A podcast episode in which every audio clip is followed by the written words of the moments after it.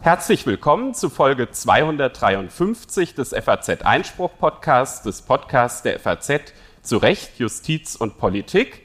Mein Name ist Stefan Klenner und wir haben heute endlich wieder mal einen Podcast mit Publikum. Wir sind nämlich auf Einladung der Forschungsstelle für Medienrecht der TH Köln hier in Köln am Campus Südstadt der TH. Thema unserer Sendung ist Schwarz und Grün, Antipoden der Rechtspolitik. Und wir haben zwei äh, Gäste dazu in alphabetischer Reihenfolge. Einmal den Justizminister von Nordrhein-Westfalen, Benjamin Limbach. Herzlich willkommen. Und die Vorsitzende des Rechtsausschusses des Deutschen Bundestages, Elisabeth Winkelmeier-Becker von der CDU. Herzlich willkommen, Frau Winkelmeier-Becker.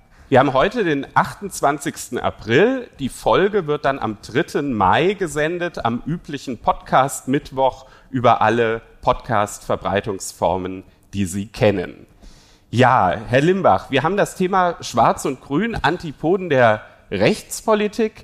Wann haben Sie sich denn das letzte Mal über einen rechtspolitischen Vorschlag der CDU geärgert? Oh, jetzt überlege ich. Ähm, hm, hm, hm, ich habe gestern in Bund-Länder-Gesprächen sehr intensiv mit Rechtspolitikerinnen und Rechtspolitikern der CDU diskutiert. Ähm, ich weiß nicht, wann ich mich das letzte Mal geärgert habe. Ich würde jetzt aber auch nicht sagen, also ich habe mich bestimmt irgendwann geärgert, aber so spontan muss ich jetzt wirklich nachdenken. Sie können auch sagen, wann Sie sich gefreut haben. Das ist auch okay, wenn Ihnen das leichter fällt. Ja, jetzt war ich fast ähm, äh, bei etwas, ähm, aber das ist jetzt nebulös und noch nicht auf meiner Zunge angekommen, worüber ich mich gefreut habe.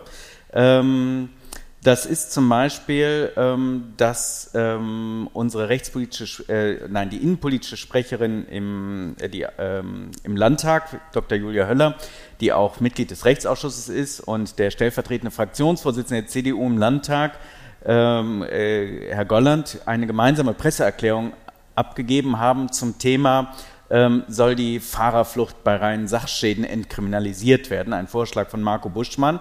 Und ähm, ich war dabei, als die beiden im Gespräch feststellten, ganz spontan, dass sie derselben Meinung waren und gesagt haben, dann gehen wir auch heute mal direkt raus und freuen uns, dass wir ein gemeinsames Thema haben, wo wir von Anfang an einer Meinung sind.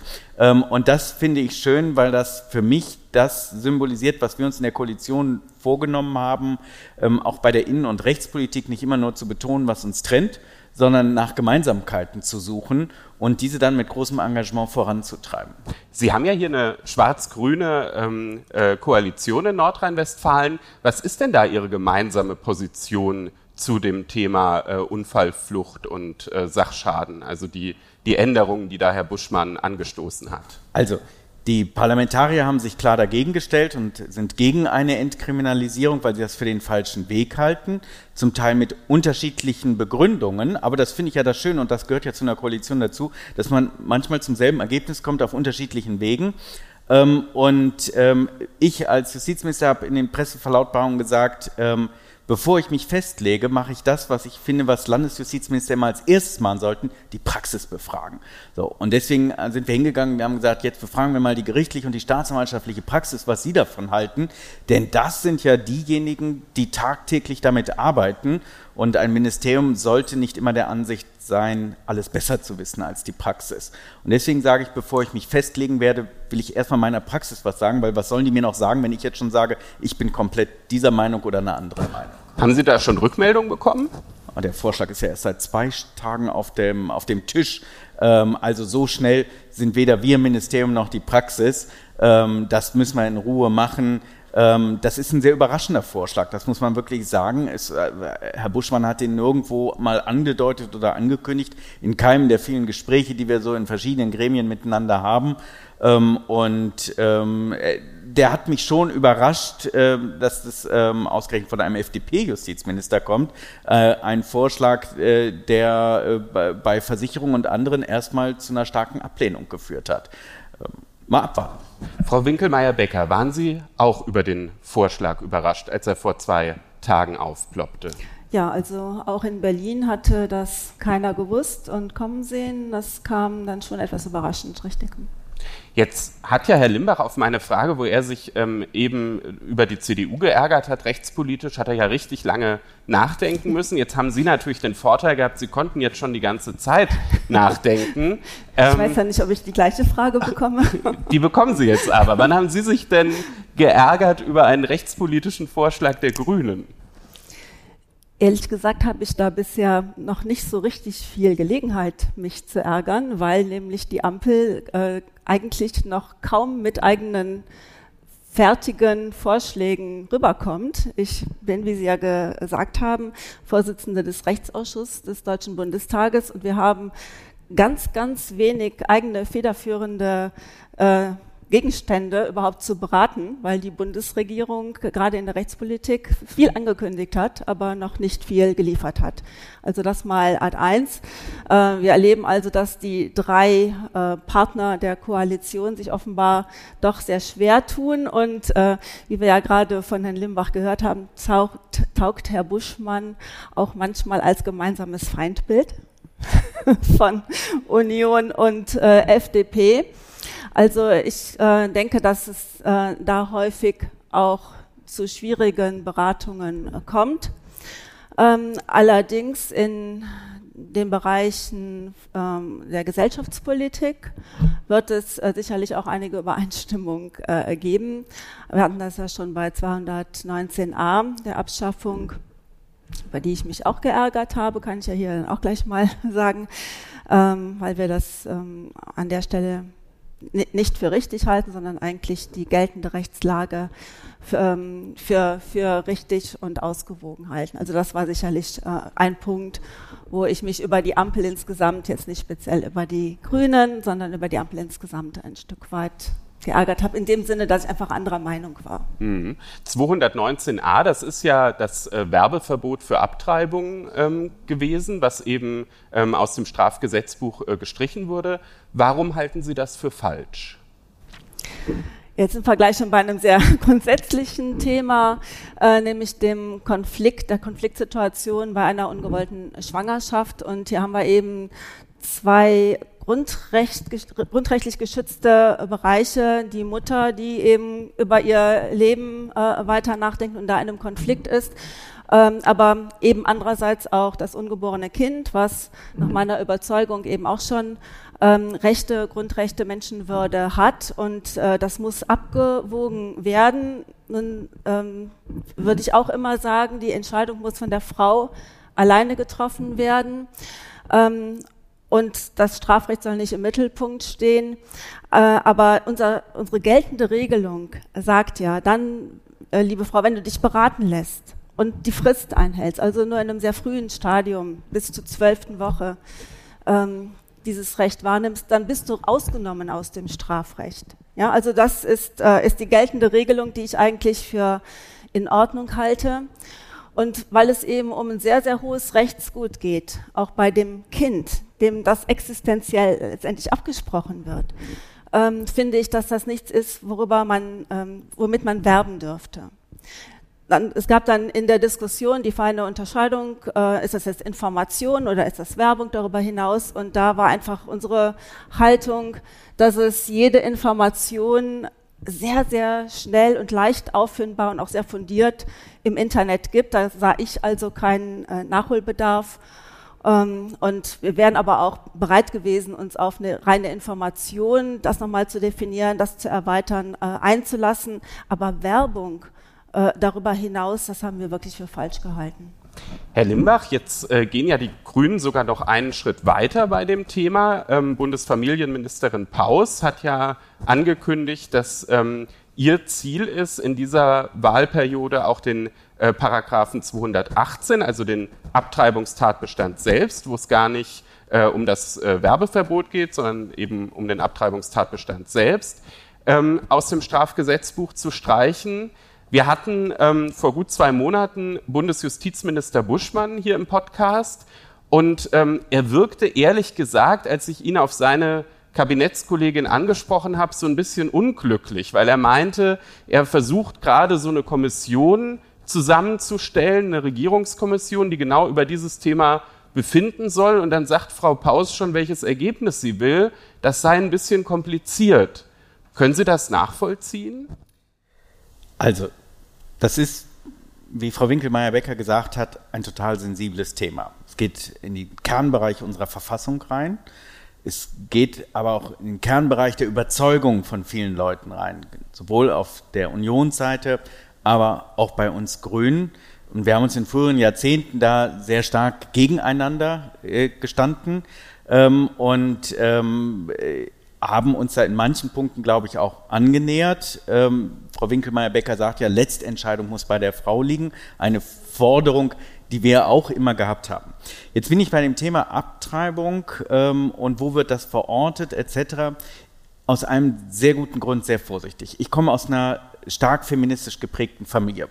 Und da gab es immer einen ganz wichtigen Satz, wir sind es leid, dass immer die Männer über die Themen diskutieren, die uns Frauen angehen. Und deswegen fällt es mir jetzt schwer, als männlicher Justizminister nun äh, möglicherweise auch noch oberlehrerhaft den Berlinern zu sagen, wie sie das machen sollen. Weil ich finde, auch da sind in allererster Linie die Frauen aufgerufen, sich dazu zu äußern.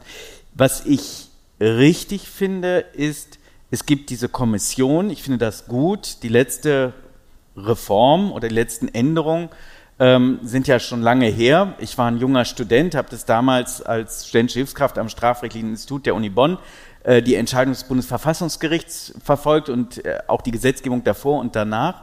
Ähm, ich glaube schon, dass es wieder Zeit ist zu gucken, inwieweit äh, besteht gesellschaftliche Konsense für die eine oder andere Lösung. Wir müssen ja auch mal bedenken, auch wenn die Frauen nicht bestraft werden, ist es ja aufgrund der damaligen verfassungsrechtlichen Entscheidung immer noch ein klares Unwerturteil, in dem die Abtreibung auch innerhalb der ersten zwölf Wochen immer noch für rechtswidrig erklärt wird vom Strafgesetz, die Frauen noch nicht bestraft werden. Dass man das nochmal diskutiert, 30 Jahre nach dem Verfassungsgericht, finde ich vollkommen in Ordnung. Ich finde die Idee gut. Ähm, ich bin nicht immer dafür, für alles eine Kommission einzurichten. Damit kann man sich auch Politik einfach machen. Aber ich finde, bei solchen schwierigen verfassungsrechtlichen Fragen auch, ebenso wie bei ähm, Fragen der Sterbehilfe etc., sich Sachverstandes zu bedienen, immer eine gute Idee. So. Und dass es diese Kommission gibt, finde ich sehr gut und ich fände es jetzt falsch, wenn ich von der Seite sage, was ich mir als Ergebnis wünsche. Da bin ich jetzt mal ausnahmsweise bei Marco Buschmann, ähm, sondern ich würde sagen, jetzt ist für mich der Zeitpunkt, wo ich A, sowieso, weil ich ein Mann bin, B, aber auch, weil diese Kommission in Ruhe arbeiten soll, mich erstmal zurückhalte und mir dann angucke, zu welchen Ergebnissen kommt diese Kommission. Und ich kann mir vorstellen, mit diesem sensiblen Thema wird die nicht mit einer 18 zu 0 Entscheidung kommen, sondern sie werden verschiedene Positionen darstellen und unterschiedliche Vorschläge möglicherweise erarbeiten. Und dann setzt der Punkt an, wo wir als Politik berufen sind, Frau Winkelmeier-Becker und ich, darüber zu diskutieren, was wir nun wollen eigentlich. Deswegen würde ich mich jetzt auch damit zurückhalten, äh, ähm, zu sagen, ob ich das richtig oder falsch finde, äh, 218 fortfolgende aus dem Strafgesetzbuch rausnehmen, woanders zu machen. Es gibt verschiedene Lösungen, die denkbar sind, aber jetzt gibt es diese Kommission und dann ist es schlau, erstmal abzuwarten und zu schweigen. Das heißt, Sie fanden diese Vorfestlegung von Frau Paus auch nicht so glücklich? Jetzt wollen Sie mich daran treiben, dass ich äh, äh, gegen eine Parteifreundin mich positioniere ähm, äh, ähm, und äh, nageln mich da fest. Ähm, ich sage mal so, ich kann es verstehen. Das ist ein Thema, das die Leute, gerade auch die Frauen, sehr berührt und dass man da ein, und das ist ja die Meinung von Frau Paus ist ja auch keine neue, die sie da zum ersten Mal geäußert hat, und dass man da sagt, wo man steht, das finde ich vollkommen in Ordnung. Und auch da würde ich wieder sagen, äh, bei diesem Thema steht es mir als Mann nicht zu, einer Frau zu sagen, ob sie sich dazu äußert oder nicht. Die Zeiten sind ja zum Glück Gottlob vorbei. Dann frage ich einfach nochmal eine Frau, ein bisschen mit einer, mit einer anderen äh, Richtung. Und zwar frage ich mich so ein bisschen, ob sich nicht auch die ähm, Union bei dem Thema so die Butter vom Brot nehmen lässt. Wir haben ja eigentlich im Bundestag die Tradition, dass gerade so bioethische Fragen auch in einer Enquete-Kommission beraten werden. Es gab ähm, über mehrere Wahlperioden solche Enquete-Kommissionen, die ähm, sich mit Bioethik beschäftigt haben. Bei einer Enquete-Kommission ist es so, dass die Mitglieder von allen Fraktionen bestimmt werden. Das heißt, es gibt eine sehr pluralistische Zusammensetzung. Das ist bei der Regierungskommission der Ampel ist das anders. Da wurden die Mitglieder ausschließlich von den Ampelparteien ausgewählt. Warum beantragen Sie nicht, wenn Sie da auch Ihre Themen reinbringen wollen, Frau Winkelmeier-Becker, warum beantragen Sie im Bundestag keine Enquete-Kommission zu dem Thema? Ich nehme die Idee mal gerne mit. ähm, ich würde allerdings auch der Kommission jetzt mal nicht von vornherein ein Misstrauensvotum äh, mitgeben, sondern äh, würde die auch mal gerne arbeiten lassen. Mir tut es ein bisschen leid, dass zum Beispiel die Kirchen überhaupt nicht beteiligt sind, die da sicherlich auch gerade bei so ethischen Fragen äh, ein wichtiges äh, Wort mitzusprechen äh, hätten. Und ähm, ich hoffe, dass auch der, der Blick noch mal ein bisschen geweitet wird.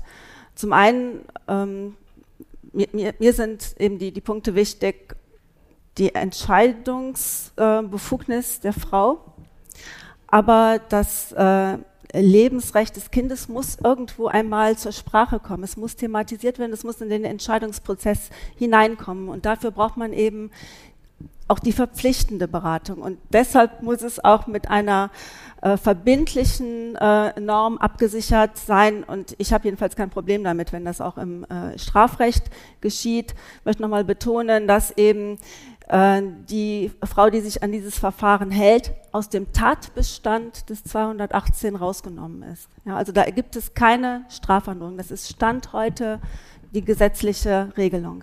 Und ich möchte noch erwähnen, ähm, dass wir auch schon in der Diskussion dann des letzten Jahres gesagt haben, lasst uns doch lieber die Entscheidungsfreiheit der Frau auch da nochmal durchstärken, dass wir den Zugang, den kostenlosen Zugang zu Verhütungsmitteln verbessern. Ich glaube, das ist der wirklich bessere Ansatz, äh, um einerseits die, die, äh, die, die Freiheit äh, zu unterstützen, aber nicht diesen Konflikt überhaupt entstehen zu lassen, dass das, das Lebensrecht eines kleinen Menschen gegen die Freiheit der, der Lebensgestaltung des anderen Menschen steht.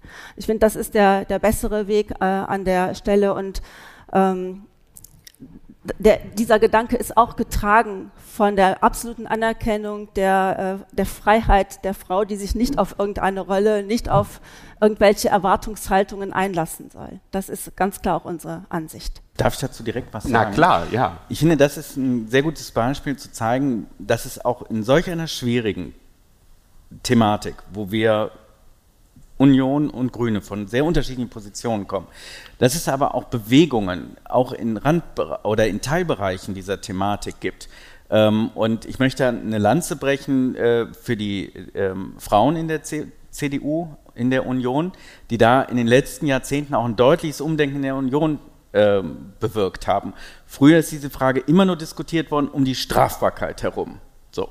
Und ähm, dann hat, als dann die, die äh, Lösung kam und die Amtskirche, die katholische Amtskirche ausgestiegen ist aus der Beratung, viele katholische Laien den Verein Donum Vitae gegründet. Ich bin da selber mal eine Zeit lang mit meiner Frau Mitglied gewesen. Vor allen Dingen auch viele, wenn ich es richtig erinnere, unionsnahe Frauen.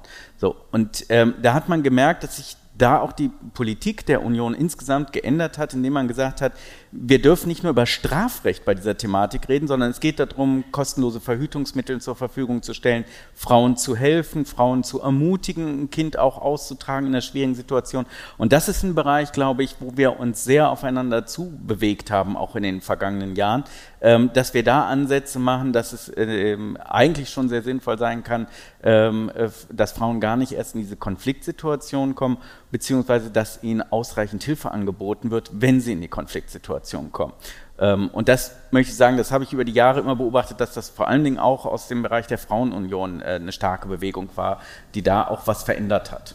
Aber wenn Ihnen diese Annäherung so wichtig ist, warum ähm, ist dann die Ampel jetzt diesen Weg gegangen einer alleinigen Regierungskommission? Es wäre doch äh, eigentlich sozusagen einem traditionellen parlamentarischen Verständnis eher ähm, entsprechend gewesen, wenn man dann eben gesagt hätte, man macht eine Enquete.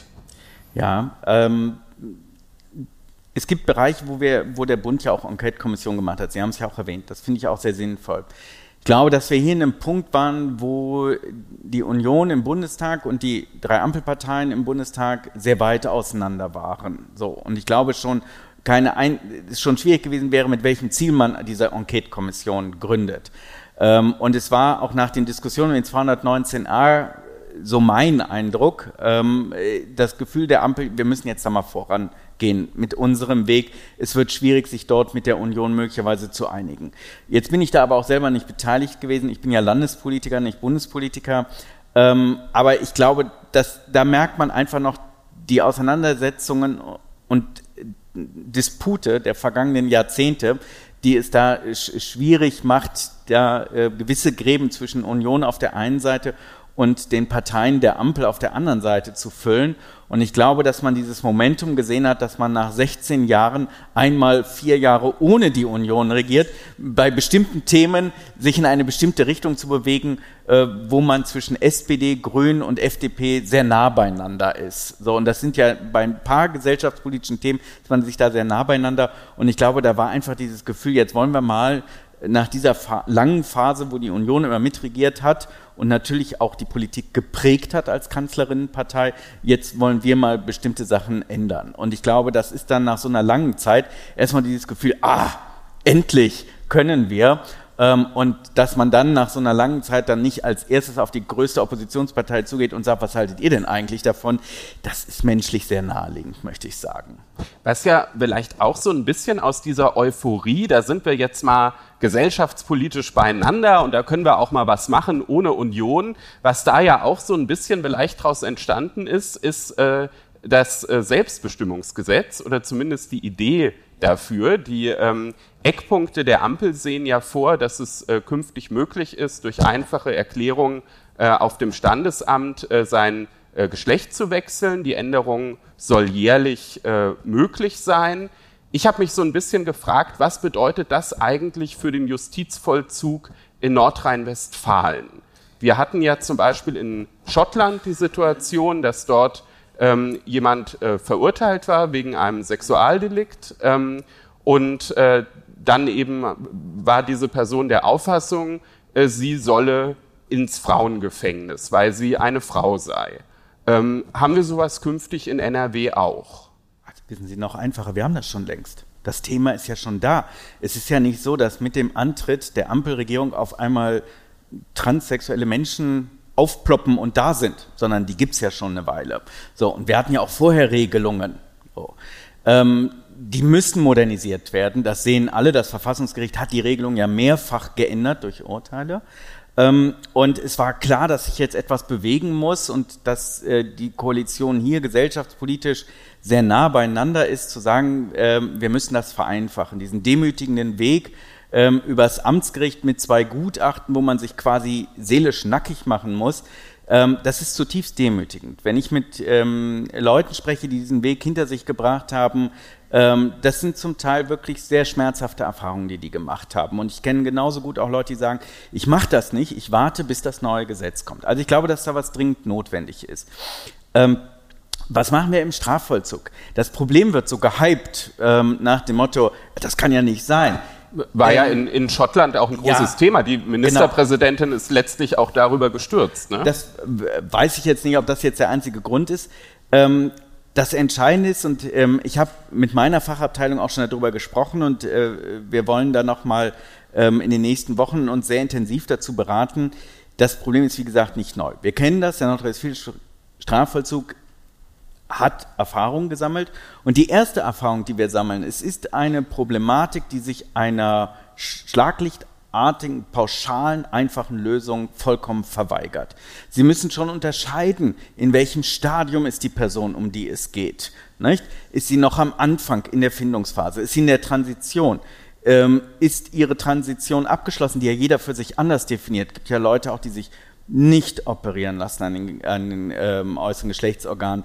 Ähm, es gibt Leute, die teilweise etwas machen. Das sind sehr unterschiedliche Stadien und man muss dann, finde ich, als erstes, und das machen wir in NRW, in Dialog mit dem Inhaftierten treten und gucken, wie ist eigentlich, wo bist du jetzt? Was ist dein, äh, wie siehst du dich? Wo bist du da? Ähm, und dann muss man für den, die Person, die beste Lösung finden. So, natürlich immer unter den Belangen der Sicherheit des Strafvollzuges etc. Und wir müssen, dürfen diese Person nicht allein sehen. Wir müssen diese Person sehen und gucken, müssen wir sie schützen? Ja, also ein, ein, ein, ein, ein junger Transmann, der vielleicht noch am Anfang seiner Transition ist, ähm, äh, in der riesigen JVA Köln-Ossendorf, äh, in der, äh, was weiß ich, Schwerverbrecherabteilung, ist vielleicht nicht der richtige Platz, den dahin zu bringen. Den müssen wir ein bisschen schützen. So. Und wir müssen um, andererseits auch bei einer Transfrau natürlich dann auch den Blick nehmen, aber generell auch auf die anderen Inhaftierten. So. Und das ist, finde ich, ähm, das ist extrem wichtig und das erleben wir auch in der Diskussion, dass genau über sowas ja auch gestritten wird, wenn es um Hausrecht, Sauna oder sonst was geht. Ich glaube, dass man dort immer sehr gute Lösungen finden kann und wir haben bisher ähm, auch gute Lösungen gefunden. Ich glaube, wir haben über ein Dutzend äh, ähm, Transpersonen im Strafvollzug. Das war mir zum Beispiel gar nicht bewusst, bevor ich Minister wurde. Und das zeigt für mich, ähm, dass das gar nicht so ein großes Problem ist, sondern sie müssen die Praxis sensibilisieren, sie müssen äh, sozusagen Leitfäden oder ähnliches haben, wo sie sagen, hier oder eine Stelle im Ministerium, wo man sich als Anstalt melden kann und sagen kann, so jetzt haben wir, jetzt haben wir mal äh, eine Transperson, was machen wir denn damit? So, wie, wie helfen wir da? So, und die Widerstreiten oder die verschiedenen Interessen, die muss man unter einen Hut bringen und ausgleichen. Und ähm, ich habe dann noch ähm, äh, bis auf einen Fall, der sehr stark in die Presse gekommen ist, jetzt aus NRW, äh, von den anderen Fällen nichts, überhaupt gar nichts gehört. Und ich kriege wirklich jeden größeren Vorfall bei mir auf den Schreibtisch gelegt. Und das zeigt mir, in der Praxis funktioniert das.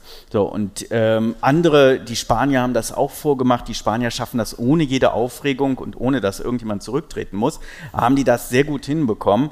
Ähm, und ich habe immer den Eindruck, dass die Länder am besten damit zurechtkommen, die einfach sagen, differenzierten Blick drauf. Wo, wo ist der und wie ist der? Und das ist, ich habe äh, viel mit äh, äh, Transpersonen diskutiert, äh, weil ich diese Thematik wichtig finde, jetzt nicht unter Strafvollzug, sondern insgesamt beim Selbstbestimmungsgesetz.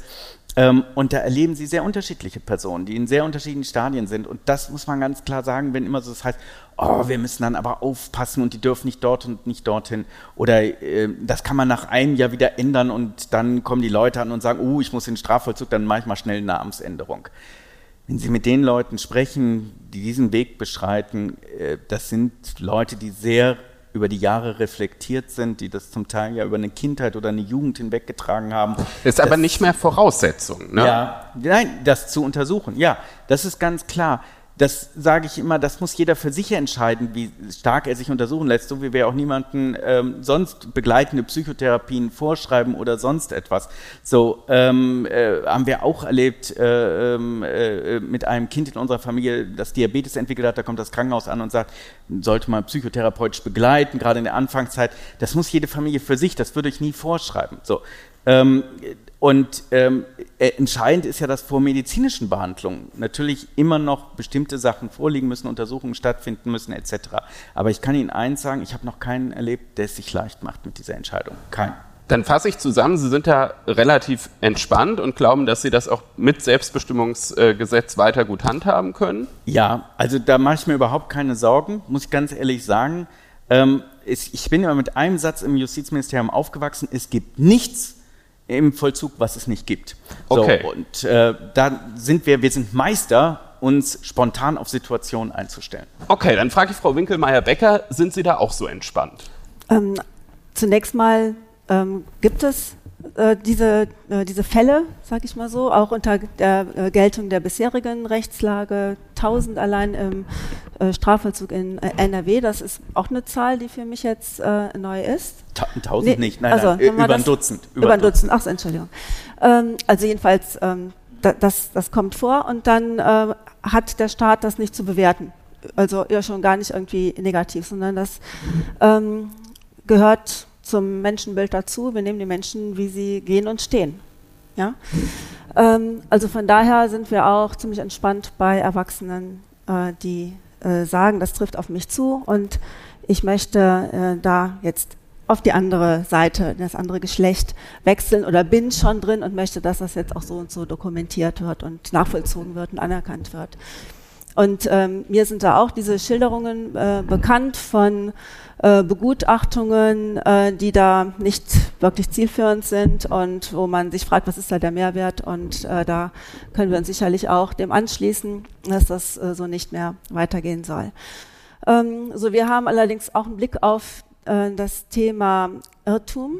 Ja, also auch die Tatsache, dass man ja die die Rückkehr zur, zum vorherigen Zustand nach einem Jahr ermöglicht, impliziert ja schon, dass man sich da auch vertun kann. Und es ist aber eine ganz schön gravierende Entscheidung, aus unserer Sicht besonders für Kinder. Und deshalb ähm, haben wir uns positioniert, dass wir an der Stelle nicht mitgehen wollen, dass wir Kinder alleine die eigene Entscheidung reichen soll, gegebenenfalls sogar gegen den Willen der Eltern. Also wenn man noch nicht mal ein Elternteil überzeugt, dass man zu dieser Gruppe gehört und dass das auf einen zutrifft, äh, damit dieser Elternteil sich dann vielleicht die Entscheidung übertragen lässt. Das ist ja ähm, allgemein im äh, Familienrecht möglich.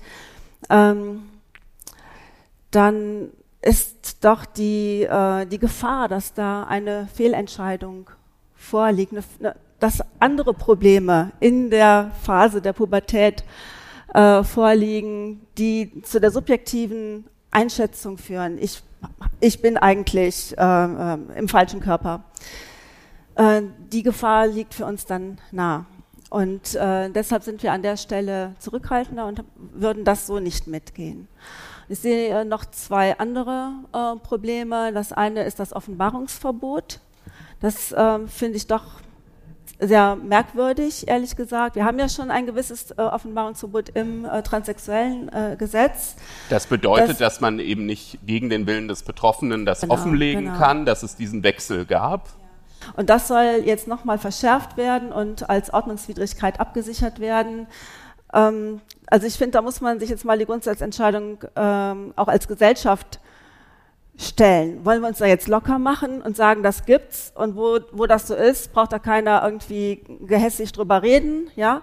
Äh, oder ist das wieder etwas, wo man sagen muss, oh Moment, das darf ich jetzt gar nicht sagen. Das liegt mir auf der Zunge, aber ich darf es gar nicht sagen. Äh, sowas mag ich nicht ehrlich gesagt, sondern ich finde, da muss man äh, drüber reden können, immer unter der, äh, der Grenze der Beleidigung. Ja, aber dafür haben wir allgemeine Straftatbestände, die das äh, abdecken würden. Und ähm, also das fällt mir schwer, äh, das, das gut zu heißen. Also ich bin dagegen, ja, um klar zu sein. Da, da, da und, ähm, und noch ein äh, Thema habe ich. Ähm, natürlich eben die Frage, äh, was ist bei geschützten äh, Gruppen, geschützten Räumen, äh, wie äh, kann dann eine Person da integriert werden, die eben äußerlich im anderen, also sprich vor allem äh, als Mann, wahrgenommen wird und äh, sich aber dann auch in, in geschützte Frauenräume auch äh, einbringen will. Da ist ja schon gesagt worden, dass das auch dem Hausrecht unterliegt.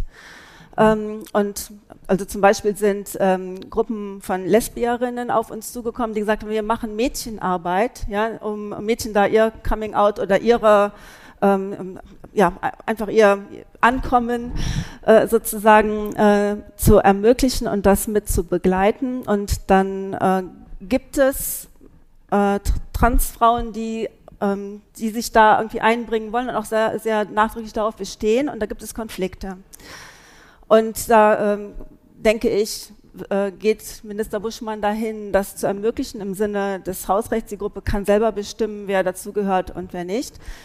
Ähm, mir läge da noch äh, am Herzen zu sagen, diese Gruppen sind ja teilweise auch öffentlich finanziert und bezuschusst für eine gute Mädchenarbeit, die sie bisher machen.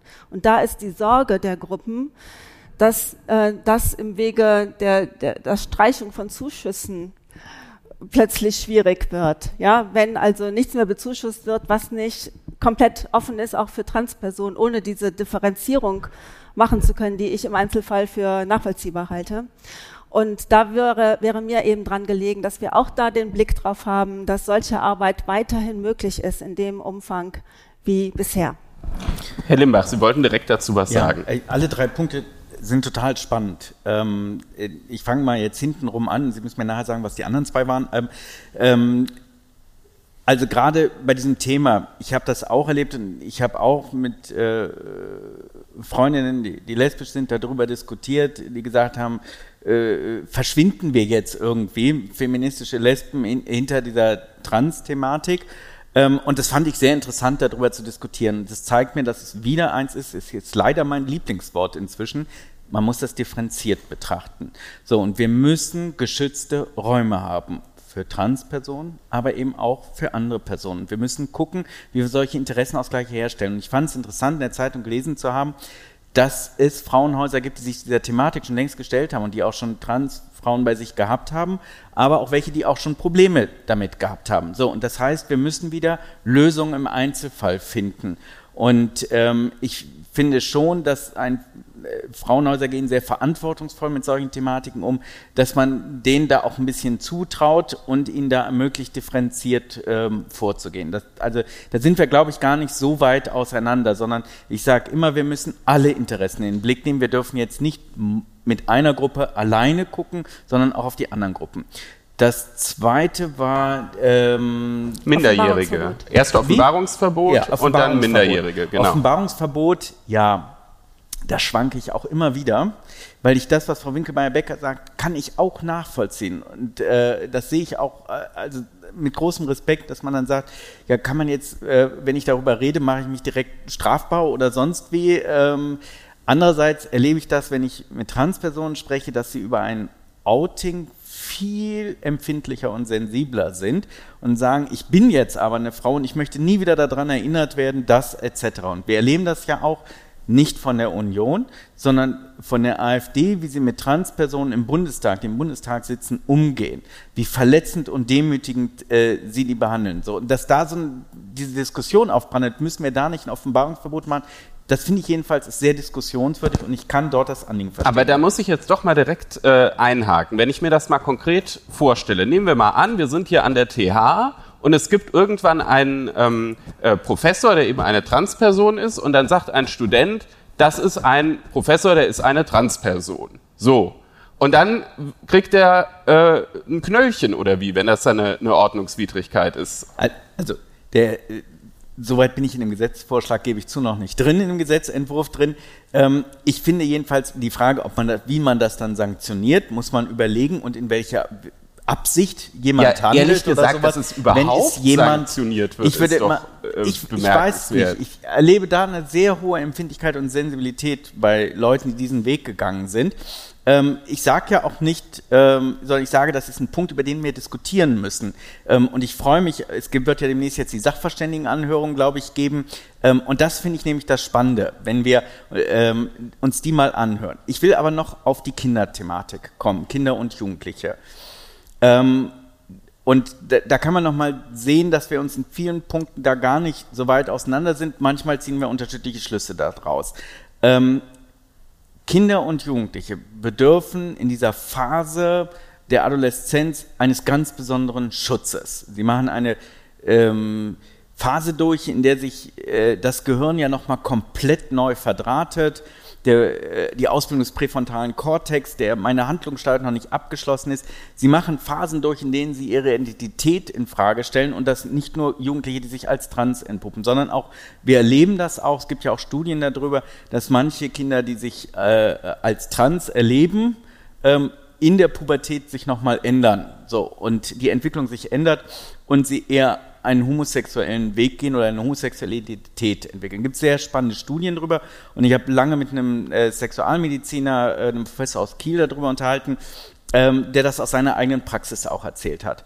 Und deswegen bin ich bei Frau Winkelmeier-Becker, Schutz ist total wichtig. Und ich glaube, womit ich auch überhaupt nicht äh, vereinbart wäre, wäre, wenn das Kind sozusagen ganz alleine das ändern kann, wenn es noch nicht erwachsen ist. So, da hat aber, glaube ich, die Ampel da auch Ideen, ähm, das Familiengericht oder sonst wie zu gehen. Ich habe aber auch schon Situationen geschildert bekommen, wo Eltern sich so gegen das Kind stellen und es so, weil es mit äh, ihren familiären Vorstellungen oder religiösen Vorstellungen oder sonst was für Vorstellungen überhaupt nicht vereinbar ist, ähm, das Kind einem so hohen Druck ausgesetzt wird, ähm, dass es schweren psychischen Schaden nimmt. Deswegen sage ich, es gibt, mag Situationen geben, wo man sagt, das wird aber die Ausnahme sein, wo man sagt, hier muss man das Kind schützen vor dem Druck, den es von seinen Eltern aus ist, damit es sich in seiner Entwicklung entwickeln kann. Ich bin aber auch der Meinung, und da bin ich bei Frau Winkelmeier-Becker bei Kindern und bei Jugendlichen müssen wir einen genauen Blick drauf nehmen, gerade weil sie in einer Entwicklungsphase sind. Bei den 18-Jährigen sehe ich zwischen uns keinen großen Unterschied. Die gehen hin und entscheiden das. Ähm, man darf mit 18 so viel Sachen entscheiden. Sie dürfen die falsche Partei wählen äh, ähm, äh, oder sonst was alles. Ne? Sehr unsinnigste Entscheidungen dürfen sie machen. Ähm, und ähm, äh, äh dann äh, soll man ihnen ermöglichen, sinnvolle oder Entscheidungen, die ihr Leben beeinflussen, zu treffen. Also da sind wir, glaube ich, eng beieinander. Wie wir das mit dem Kinder- und Jugendschutz ähm, klären, das finde ich, wär, ist für mich ganz spannend, einfach noch weitere Wissenschaftler bei den Sachverständigenanhörungen zu hören, ähm, wie man das werten kann. Ähm, und andererseits möchte ich einem 16-jährigen Kind, das seine Entwicklung für sich abgeschlossen hat, nicht verwehren, seine geschlechtliche Identität zu wechseln. Also da müssen wir einen vernünftigen, sinnvollen Ausgleich betrachten, der die Rechte des Kindes, aber auch die Rechte der Eltern und des sozialen Umfelds berücksichtigt. Aber die Rechte des Kindes hätten für mich dort immer absoluten Vorrang. Wir sind jetzt voll eingestiegen in die Diskussion um die äh, Gesellschaftspolitik. Ähm, Ausgangspunkt war ja eigentlich, dass ähm, die Ampel dieses Momentum hatte, wie Sie es beschrieben haben, dass sie sich gefreut haben, auch mal was ohne die Union machen zu können. Ähm, wo sie das auch macht, ist jetzt beim Wahlrecht. Es gibt ein neues ähm, Bundestagswahlrecht und da hatte ich vor einigen Wochen Wolfgang Kubicki hier im FAZ Einspruch-Podcast. Und Frau Winkelbayer-Becker, Herr Kubicki, hat da in dem ähm, Interview gesagt von ähm, Reinhard Müller und mir, ähm, die Union, also ich sage es jetzt mit, mit meinen Worten, ähm, ist da bei, der, bei dem Wahlrecht eigentlich ein bisschen scheinheilig. Es gab interne Gespräche, wo sich die Union zunächst durchaus offen dafür gezeigt habe, dass die Grundmandatsklausel, also die Bestimmung im Wahlrecht, dass ähm, eine Partei entsprechend ihres Zweitstimmenanteils ins Parlament einzieht, wenn es, wenn drei Wahlkreise gewonnen werden, die ja jetzt gestrichen wurde von der Ampel, ähm, dass das eben ähm, ja äh, durchaus gestrichen werden könne. Da sei die Union für offen gewesen. Stimmt das? Ich war nicht bei diesen internen Beratungen dabei, von daher kann ich das äh, nicht sagen. Ich weiß auch nicht, ob das der Maßstab äh, letztendlich ist. Also äh, wir haben sicherlich als Union äh, nichts ähm, befürwortet, was dazu führen könnte, wie, wir es ja jetzt in dem ähm, nun verabschiedeten Entwurf äh, oder Ge Gesetz haben, äh, was dazu führen könnte, dass unsere Schwesterpartei CSU komplett aus dem Bundestag rausfällt. Das ist aber jetzt das Ergebnis und äh, ich glaube, da ähm, kann ich schon mit Sicherheit ausschließen, dass äh, dem äh, kein Fraktionsvorsitzender zugestimmt hat. Jetzt ist es natürlich so, dieses Rausfallen, das ist ja auch nur deshalb der Fall, weil sie das Angebot der Ampel, einfach eine Listenverbindung ähm, zu machen, nicht so richtig annehmen. Da haben zumindest verschiedene Vertreter der Union gesagt, das würde sozusagen die, die unterschiedliche Identität von CDU und CSU berühren. Ist das nicht ein bisschen albern? Also ich meine, Sie sind seit 1949 eine Fraktionsgemeinschaft im Bundestag. Wo wird da Ihre Identität durch die Listenverbindung verletzt? Jetzt äh, wollen Sie aber hier äh, Informationen aus dem Nähkästchen. Ja? Ähm, äh, zunächst mal äh, stelle ich fest, äh, dass die Ampel uns überhaupt nichts anbieten braucht und das auch sonst nicht tut, sondern die haben das Gesetz einfach in der Fassung äh, verabschiedet, ja, und haben äh, vielleicht auch selber nicht daran gedacht. Äh, also das weiß ich nicht. Ich kann jetzt nicht Motivforschung ansonsten bei der Ampel äh, betreiben. Äh, jedenfalls steht es nicht im Gesetz und ich kenne auch keinen Änderungsantrag, also keinen neuen äh, Antrag, das Gesetz wiederum äh, zu ändern in der äh, Art und Weise. Und ähm, Klar wäre das eine technische Möglichkeit, um äh, dann zusammenzukommen. Dann kann ja mal jemand den Vorschlag einbringen. Ähm, es ist allerdings äh, schon ein, ein bisschen übergriffig, ja, weil eben bisher die individuelle Charakterisierung der beiden Schwesterparteien ja doch etwas auseinandergeht, ja. Und es deshalb schon äh, eine, eine Umstellung wäre, zu sagen, okay, jetzt treten wir äh, komplett gemeinsam an, ja, und lassen uns auch die Überhangmandate des einen auf Kosten des anderen ja anrechnen. Das wäre ja dann auch die Folge, ja. Ähm, also von daher wäre das eine technische Möglichkeit, aber dass das jetzt, ähm, also erstens ist es im Verfahren nicht drin, dafür brauchte die Ampel nicht die Zustimmung äh, von uns und es wäre auch, ähm, wäre auch schon eine gewisse kleine Zumutung. Wenn diese gewisse kleine Zumutung ins Verfahren käme, hm. wie würden Sie sich dann verhalten? Tja, ähm, das ist noch nicht ausdiskutiert und das kann ich auch nicht entscheiden. Ähm, das käme sicherlich ähm, auf, auf äh, das Gesamtpaket auch wiederum äh, an und äh, ob das äh, müsste wirklich alle Folgen dann auch nochmal äh, durchspielen und wie sich das auswirkt. Ähm, also ich würde es jedenfalls nicht ausschließen, sagen wir mal so. Aber es, es wäre schon ein großes äh, Zugeständnis, wenn wir das so machen würden. Und ähm, eigentlich würde ich präferieren, den Status quo, Gesetz, wie es nun mal verabschiedet ist, in Karlsruhe mal zur Überprüfung zu stellen. Und dann werden wir bestimmt alle klüger. Da wird es ja auf jeden Fall auch zu kommen. Und ähm, Herr Limbach, es gab neulich eine Schalte der grünen Landespolitiker, äh, zumindest einiger grünen Landespolitiker, ähm, kann man so erzählen, was auch in verschiedenen äh, Medien stand, wo aus Baden-Württemberg und Hessen durchaus mahnende Stimmen kamen, ähm, das mit der Streichung der Grundmandatsklausel, das ähm, habt ihr Bundesgrüne nicht so clever gemacht. Ähm, wie sehen Sie das? War das eine gute Idee? Also erstmal muss ich mal zu Protokoll geben, alle grünen Bundespolitiker, die nachher diesen Podcast hören, ich kann nichts dafür, dass ich lauter Fragen zur Bundespolitik bekomme. Ja. Sorry, Leute. ähm, so, ich hatte aber jetzt, eben aber, ja, das muss, das war jetzt, jetzt darf, NRW gefragt, ja, ja, ja, ja, ja, ja, ja, ja. So, ich muss das ja nur vorschieben, ne? Nicht, dass Sie sagen, du hast die alle bestellt, die Fragen, Benjamin. Ne? Ja. Ähm, so, ähm, also, erstmal eins. Ähm, die Union oder sagen wir mal die CSU ist nicht ganz unschuldig daran, dass die Ampel dieses Problem jetzt löst. Weil sie hat sich, und da sage ich extra auch die CSU, die Union war auch in der letzten Legislatur bereit, weitgehende Kompromisse einzugehen. Es ist innerfraktionell an der CSU gescheitert. Deswegen würde ich immer sagen, liebe Freunde von der CSU, jetzt mal ein bisschen weniger schreien. Und Wolfgang Schäuble möchte ich mal da vollkommen recht geben. Wenn wir das nicht selber regeln, werden wir es bereuen. So, und der, der, in dem Stadium sind wir jetzt. Jetzt aber trotzdem die Frage, die Sie gestellt haben, war das jetzt so schlau? Ich kann nicht zu der Schalte sagen, nicht, weil ich zur Verschwiegenheit verpflichtet wäre, ich war nicht Teil dieser Schalte. Ich habe davon keine Ahnung, ich kenne nur das, was in der Zeitung gestanden hat. Ich sage mal meine Meinung. Wahlrecht ist was sehr Empfindliches. Und das Wahlrecht müssten wir so regeln, dass es die nächste Legislatur auch überlebt und nicht alle vier Jahre das Wahlrecht geändert wird. Wenn, oder wir wollen, dass die Leute das Vertrauen in die parlamentarische Demokratie verlieren. Deswegen hat Wahlrecht eigentlich ist sinnvoll, wenn es einen weitmöglichen Konsens gibt. Der war in den letzten Jahren weder unter äh, äh, der letzten äh, Regierung noch unter der jetzigen Regierung möglich, den lagerübergreifend herzustellen. So. Da, da muss man die Ampel in Schutz nehmen, dass sie es jetzt selber gemacht hat und alleine gemacht hat.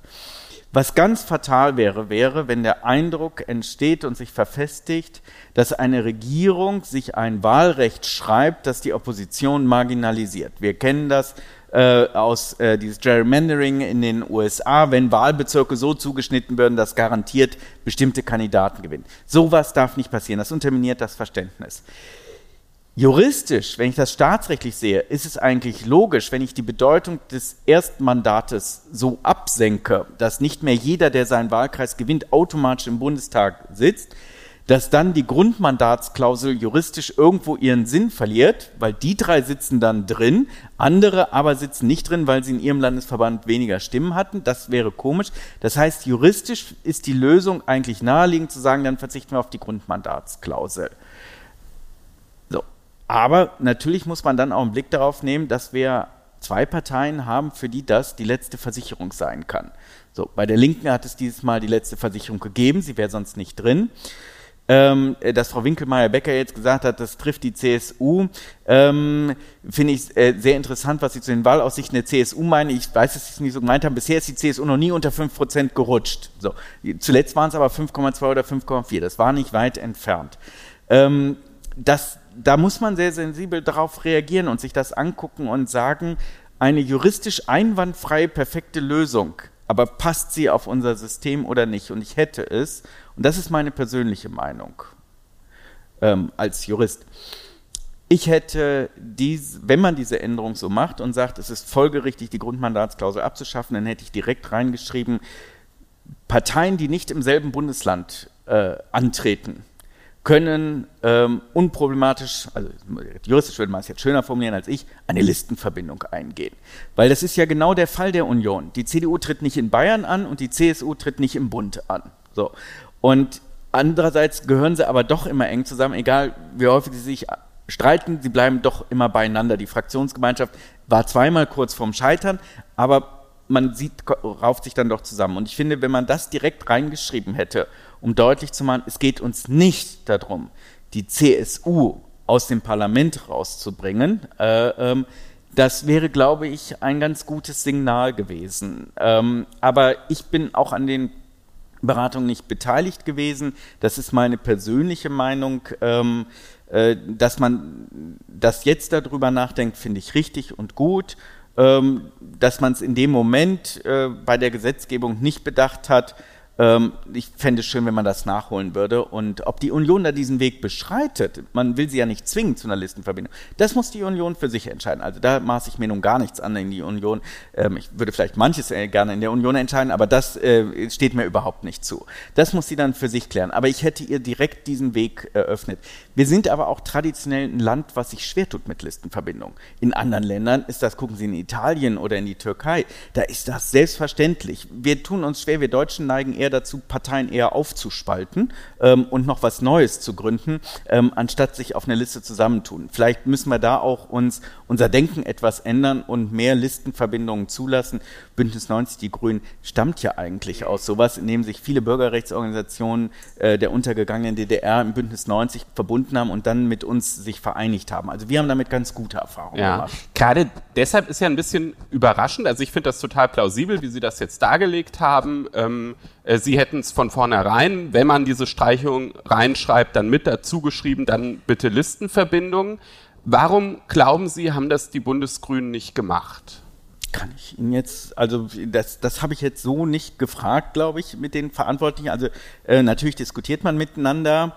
Ähm, und ähm, ich äh, habe den Eindruck, dass da im Gesetzgebungsverfahren eine Eigendynamik irgendwann entstanden ist. Wir kennen das auch von anderen Gesetzen. Ich möchte jetzt nicht Bismarcks Satz über äh, wie Gesetze zustande kommen ähm, zitieren, aber ich glaube, da ist eine Eigendynamik irgendwo reingekommen. Und ähm, da wäre es gut gewesen, dass sind Sachen, gegen die ich bestimmt auch schon immer mal verstoßen habe, dass man sich manchmal nochmal zurücknehmen muss und sagen muss, da schlafe ich mal drei Nächte drüber und gucke mir das Ganze nochmal an. So, und ähm, was ich das wesentlich finde, dass man da ähm, immer versucht, im Gespräch zu bleiben. Dass man immer wieder guckt, ähm, berücksichtigt man jetzt die Interessen weiter. Ich glaube, dass da ein sehr großer Unmut war, dass es drei oder zwei Legislaturperioden gedauert hat, bis endlich mal ein guter, vernünftiger Vorschlag oder also bis der Wille da war, wirklich den Bundestag zu verkleinern. Die Reform vom letzten Mal, die hat ja nicht so gut funktioniert, wie wir am Bundestag, der immer noch so äh, der größte ist, den wir je hatten. Sie hat also nicht funktioniert. Ähm, und da war, glaube ich, ein erheblicher Unmut über die Union, der aber eher was mit der CSU als der CDU zu tun hatte. Also da würde ich sehr klar differenzieren zwischen den beiden Parteien. Der Schöne an den Folgen des Podcasts mit Publikum ist, dass auch Sie als Publikum immer wieder beteiligt sind. Ähm, Sie haben gemerkt, es geht hier schon ganz schön zur Sache. Das ist immer beim FAZ-Einspruch-Podcast so, wenn wir ähm, Gesprächspartner aus unterschiedlichen politischen Lagern haben. Und ich bin sicher, dass auch Sie die eine oder andere Frage mitgebracht haben. Ähm, wir werden zu Ihnen hinkommen, damit die Frage dann auch im Podcast ist. Deshalb meine große Bitte, fangen Sie erst an zu sprechen, wenn das Mikrofon direkt vor Ihrem Mund ist und sprechen Sie dann auch direkt ins Mikrofon. Also gibt immer wieder auch äh, interessante Beobachtungen bei diesen Publikumspodcasts, wie man an einem Mikrofon vorbei äh, sprechen kann. Das wollen wir heute uns nicht angucken, sondern direkt ins Mikrofon. Wo gibt es eine Frage? Hier direkt sehe ich schon in der Mitte. Bitte. Hensch, guten Tag. Ich bin auch Hochschullehrer hier an der TH Köln und wir haben ja den Masterstudiengang Medienrecht und Medienwirtschaft. Ganz viele Studierenden sind hier anwesend. Und da haben wir letztens im Medienrecht diskutiert, wo verlaufen denn die Grenzen zwischen ähm, Freiheit oder Moral, Recht und Moral. Äh, Beispiel Böhmermann. Ähm, darf man manchmal auch Grenzen überschreiten, um etwas greifbar bildlich zu machen und wo wir dann immer zu dem Ergebnis kamen, das darf er, aber er wird dann vielleicht halt auch bestraft. Und so war es ja auch, dass er dann verurteilt worden ist. Jetzt versuche ich mal den Bogen zu spannen zum, zu den Klimaklebern, also zu den, zu den Klebern. Ähm, ähnliche Interessenslage. Wir, wir teilen ja alle das Ziel und sagen, man muss was tun und ähm, man muss auch protestieren dürfen. Aber da haben wir das gleiche Spannungsfeld. Äh, wie gehen wir damit um, dass wir auf der einen Seite natürlich Protest zulassen wollen, aber auf der anderen Seite es doch auch irgendwo Grenzen geben muss? Wo verläuft die Grenze nach Ihrer Sicht? Vielen Dank. Ähm, eben hat Herr Limbach äh, gesprochen, deshalb fangen wir jetzt mit Frau Winkelmeier-Becker an. Wo verläuft da die Grenze? Bei den allgemein geltenden Gesetzen. Ganz, ganz einfach. Wir brauchen da kein Sonderrecht, sondern einfach das normale Recht anwenden. Dann sind wir eigentlich schon auf einer ganz sicheren Seite. Ähm, also ich, wenn man mal so beobachtet, wie die Reaktionen waren, dann waren die ja erst sehr verhalten und auch vielleicht auch ein Stück weit äh, sympathisierend. Ähm, aber ich, ich glaube, das hat sich eingeschwungen ein Stück weit und ähm, es, es gibt äh, Reaktionen, die sagen, Leute, das geht jetzt echt zu weit. Ja, die sind jetzt nicht ähm, übermäßig, aber irgendwie doch, dass sie ernst zu nehmen sind. Und sie äh, geben genau diese Botschaft, ähm, das, das ist jetzt übergriffig, das ist nicht mehr berechtigt von dem Anliegen. Ja, das Anliegen, ähm, mir wäre eigentlich auch lieber, wir würden noch mehr über das Anliegen sprechen und äh, dürfen nicht wieder den Fehler machen wie bei Fridays for Future, dass wir uns alle, äh, weiß Gott wie lange darüber aufregen, dass die Leute freitags nicht in die Schule gehen. Ist auch ein Aspekt, ja, aber das Anliegen äh, war mir noch wichtiger und es ist mir auch hier äh, sehr wichtig, wenn ich das äh, nochmal betonen darf. So und trotzdem brauchen wir einfach die normale Anwendung des Rechts, ähm, wenn man sich eben stundenlang auf die Straße klebt und Leute daran hindert, sich äh, fortzubewegen und ihre Freiheiten wahrzunehmen, dann ist da irgendwo auch äh, die Grenze überschritten. Ja, und alle haben es gemerkt, ja, es ist euch wichtig, wir, und wir beschäftigen uns mit dem Thema, wir denken drüber nach. Ähm, so, aber ich glaube auch, die Wirkung äh, dieser, dieser Art von Protest erreicht nicht das, äh, was sie eigentlich erreichen will. Wir müssen es erreichen, dass ähm, das Anliegen, Energiewende, dem Klimawandel entgegentreten, dass das wirklich auch so ein gemeinsames Anliegen wird und dass äh, alle das zu ihrem äh, ja, äh, eigenen Interesse machen und das, äh, das mittragen. Und das genau erreichen wir oder erreichen die Klimakleber dadurch nicht, sondern sie befeuern im Prinzip die Konfrontation und sagen, ich finde das jetzt doof und dann finde ich auch das Thema doof. Ja, und genau das geht nach hinten los und ähm, ja, deshalb komme ich wieder zu dem Ergebnis, dass es einfach diese Reaktion braucht, ganz normal die Gesetze anwenden und dann äh, kommen wir zu bestimmten äh, Strafen im Einzelfall, so wie die Gerichte das dann auch ausurteilen. Jetzt haben Sie gesagt, Frau Winkelmeier-Becker, die Grenze beschreibt das geltende Recht. Jetzt haben Sie kürzlich einen Versuch im Bundestag unternommen, das geltende Recht zu ändern. Sie sind nämlich für eine Verschärfung ähm, der Straftatbestände äh, bei Klimaklebern äh, eingetreten. Und ähm, ohne Ihnen jetzt zu nahe treten zu wollen, muss ich sagen, ich habe so ein bisschen die Protokolle der Expertenanhörungen äh, zu diesem Vorschlag gelesen. Da ist der Vorschlag mit sehr wenigen Ausnahmen ziemlich mit Pauken und Trompeten durchgefallen. Auch im Bundestag hat er keine Mehrheit gefunden. War das vielleicht ein bisschen populistisch? Ich habe den sehr ambivalent gesehen. also, ähm, es stammt aus einer Zeit, in der wir tatsächlich noch gesucht haben, wie ist die angemessene Reaktion. Und es gab ähm, eben da doch auch Fälle, in denen das sehr verhalten und, wie ich sagte, sympathisierend war. Und das hat dann eben den Impuls, sage ich jetzt mal, gegeben, zu sagen, ja, was ist jetzt die, die Sprache, wie spricht der Gesetzgeber mit den Gerichten, nicht indem er Gerichtsschelte macht, sondern indem er ähm, einen anderen Vorschlag dafür macht, wie denn auf bestimmte Dinge zu reagieren ist. Und äh, das ist als ähm, durchaus auch kritisiert worden, äh, in der Tat. Und ich habe meine Meinung dazu gesagt. Äh, äh, Gerade. Okay, Sie haben Sie gesagt, die ist ambivalent. Das ist, also äh, einfach helfen Sie es mir so zum Übersetzen. Sie finden es ein bisschen gut, ein bisschen schlecht. Ich finde, dass die ähm, Reaktionen der Gerichte, wie wir sie ja jetzt wahrnehmen, in Ordnung sind. Okay, dann habe ich es jetzt verstanden. Herr Limbach, wo. Also, das freut mich. Ähm, äh, ähm, und jetzt könnte ich mal sagen, freut mich immer, wenn andere Politiker zur Einsicht kommen, aber passiert mir auch manchmal, dass ich eine Meinung ändere oder sage, ah, äh, das äh, gut. Also erstmal kein noch so legitimes Ziel legalisiert rechtswidriges Handeln. Das ist ein wesentlicher Grundsatz unseres Rechtssystems und daran wird sich nichts ändern.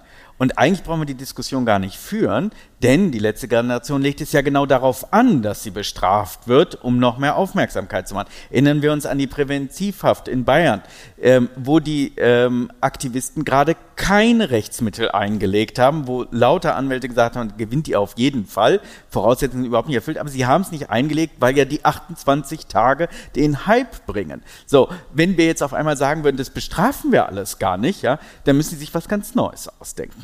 So, das, das mal vorneweg, denn das erlebe ich ja auch, die sagen mir auch, wenn ich mit ihnen diskutiere, ja, wir nehmen diese staatlichen Sanktionen in Kauf, ganz bewusst in Kauf.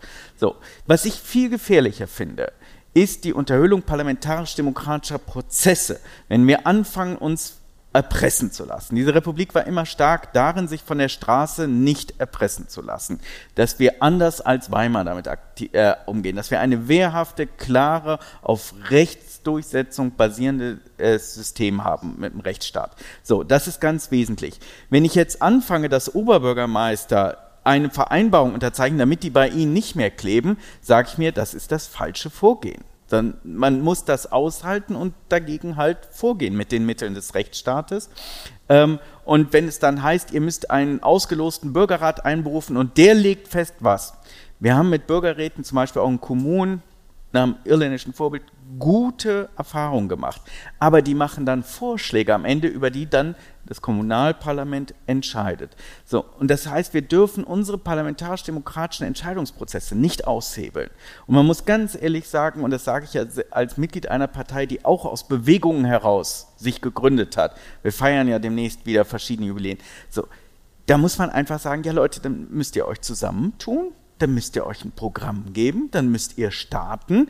Wir sehen ja, dass es durchaus erfolgreiche junge Parteigründungen gibt, wenn man Volt nimmt, die ja auch auf so einem grünen, linksliberalen Weg sind etwa, die auch in mehreren Kommunalparlamenten schon drin sitzen. Bei uns in Bonn zum Beispiel auch Teil der Koalitionsmehrheit sind. So, da haben sich junge Leute zusammengesetzt haben gesagt, wir wollen mehr Europa, mehr äh, Ökologie, wir wollen aber auch Freiheitsrechte und das finden wir besser, wir machen das in einer neuen Partei. So, und das, da kann man niemanden in dieser Republik ersparen, diesen diesen Weg zu gehen. Ähm, und ich finde das fatal, ähm, wenn man dann, wenn ich immer gesagt bekomme, aber unser Ziel ist so her und ehrenvoll. Ja, ist es natürlich. Klimaschutz, da bin ich ganz bei Frau Winkelmeier-Becker. Da müssen wir noch viel, viel mehr tun. Das ist gar keine Frage. Aber wer entscheidet denn, welches Ziel legitim ist? So. Und dann kommt woanders eine Bürgerbewegung und sagt, also wir finden hier, alle Ausländer müssen raus und jetzt äh, äh, machen wir unsere Demonstration und wir setzen uns auf die Straße und kleben. Da würden die äh, letzte Generation sagen, also das geht ja gar nicht. Ne? Das ist kein legitimes Ziel. Muss ich aber fragen, wer legt das fest? So. Und äh, ähm, das finde ich, äh, das muss man den jungen Leuten sagen. Ich, äh, viel Verständnis für Ungeduld bei der Frage, überhaupt keine Frage. Ähm, geht mir auch so. Aber äh, man muss ungeduldig darin sein, sein Ziel zu verfolgen. Aber man muss geduldig sein. Wir brauchen gesellschaftliche Mehrheit. Sie werden nichts in diesem Land äh, gegen die Gesellschaft durchbringen. Wir haben es geschafft, in NRW eine für NRW noch ungewohnte Koalition zustande zu bringen. Mit einer Partei, die eine starke Wirtschaft fördern will und einer Partei, die den Klimawandel bekämpfen will und die Umwelt schützen will. Wo wir aber gemerkt haben, ja, auch die Union will das Klima schützen und die Umwelt schützen und ist sehr heimatverbunden. Und auch wir brauchen einen, auch in unseren Augen brauchen wir einen funktionierenden Mittelstand. Also haben wir uns zusammengetan und haben gesagt, was wir wollen, ist eine starke Wirtschaft, die sich transformiert in eine Wirtschaft, die diesen Herausforderungen gerecht wird.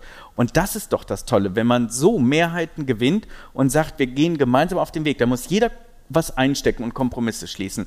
Aber wir haben eine ganz starke gesellschaftliche Mehrheit für diese Koalition in NRW. Okay, das war jetzt der kleine Werbeblock für die schwarz-grüne Koalition in NRW. Es ist Ihnen gelungen, ihn unterzubringen. Ja. Ich würde aber gerne bei der, bei der, bei der letzten, letzten Generation jetzt doch noch mal äh, bleiben, weil Sie haben ja vorher sehr, ähm, äh, sehr konkret auch ähm, was dazu gesagt, zum Beispiel zu diesem Gesellschaftsrat, äh, den diese äh, Gruppe fordert. Es ist ja nun eben nicht so, dass äh, nach den Vorstellungen dieser Gesellschaftsrat eben nur eine beratende Funktion hat, sondern der soll wirklich quasi als Parlamentsersatz Entscheidungen treffen. Ja, das kann nicht sein. Da, da steht die Verfassung dagegen. Die Verfassung legt diese Kompetenz in die Hände des Bundestages und in Teilbereichen in die Hände des Bundesrates. Und dabei muss und wird es bleiben, bis diese Verfassung geändert wird. Dann muss ich jetzt aber mal ganz gezielt fragen, ist nicht dann, wenn eine Gruppe das über einen längeren Zeitraum verfestigt fordert, das dann auch ein Fall für einen Verfassungsschutz? Ich also wenn wir da sagen, die wollen, ob das jetzt schon eine verfassungsfeindliche Bestrebung ist, äh, die, die, äh, die das Zusammenleben in diesem Land gefährdet und die staatlichen Institutionen gefährdet, würde ich sagen, nö, das sind die, also, also, also Berliner Stadtverkehr in allen Ehren, aber äh, äh, der ist auch ohne die gestaut. Also ähm, ja. da muss man sagen, ja, sorry, das, das, ist noch unter der Schwelle. Wenn wir sehen die Rechtsprechung, ab wann man vom Verfassungsschutz beobachtet wird, und Herr Haldenwang ist ja jetzt kein Leisetreter, äh, wie wir an den Entscheidungen zur äh, jungen Alternative gesehen haben, ähm, ähm, da vertraue ich doch sehr auf die Beurteilung durch den Verfassungsschutz, ähm, der da gesagt hat, da sehen wir nicht diese gefährlichen Bestrebungen. Ne? Also da, da, reicht es ja nicht dafür, dass man sagt, ähm, an dem Punkt möchte ich mal am liebsten über die Verfassung hinwegsetzen. Diese Wirkmächtigkeit hat diese Bewegung auch noch gar nicht. Ne? Das, was mich ärgert, ist, dass die ganzen anderen, die da äh, wie Fridays for Future, ja, gut, die machen auch die Schule blau fürs Demonstrieren, da können wir natürlich nicht dafür sein, aber äh, das Gute, was dort entsteht in diesen Bewegungen, das gerät in den Schatten und das noch Schlimmere finde ich, durch die Aktion bringen die Leute die Gesellschaft dagegen auf. Und das äh, äh, war eigentlich mein Hintergrund mit dem, was wir in Nordrhein-Westfalen geschaffen haben, einen gesellschaftlichen Konsens für etwas, mit dem wir eine Mehrheit haben. Ähm, und dieser Konsens wird gefährdet, wenn die Leute sagen, ihr könnt mich mal mit dem Klimaschutz, ich will auf der Straße fahren können, ohne dass da Leute kleben. Und deswegen glaube ich, am Ende schaden sie ihrem Anliegen deutlich mehr. Okay, das liegt also für Sie fern. Wie ist es? Ist es eine kriminelle Vereinigung? Das wird ja unter Juristen durchaus diskutiert.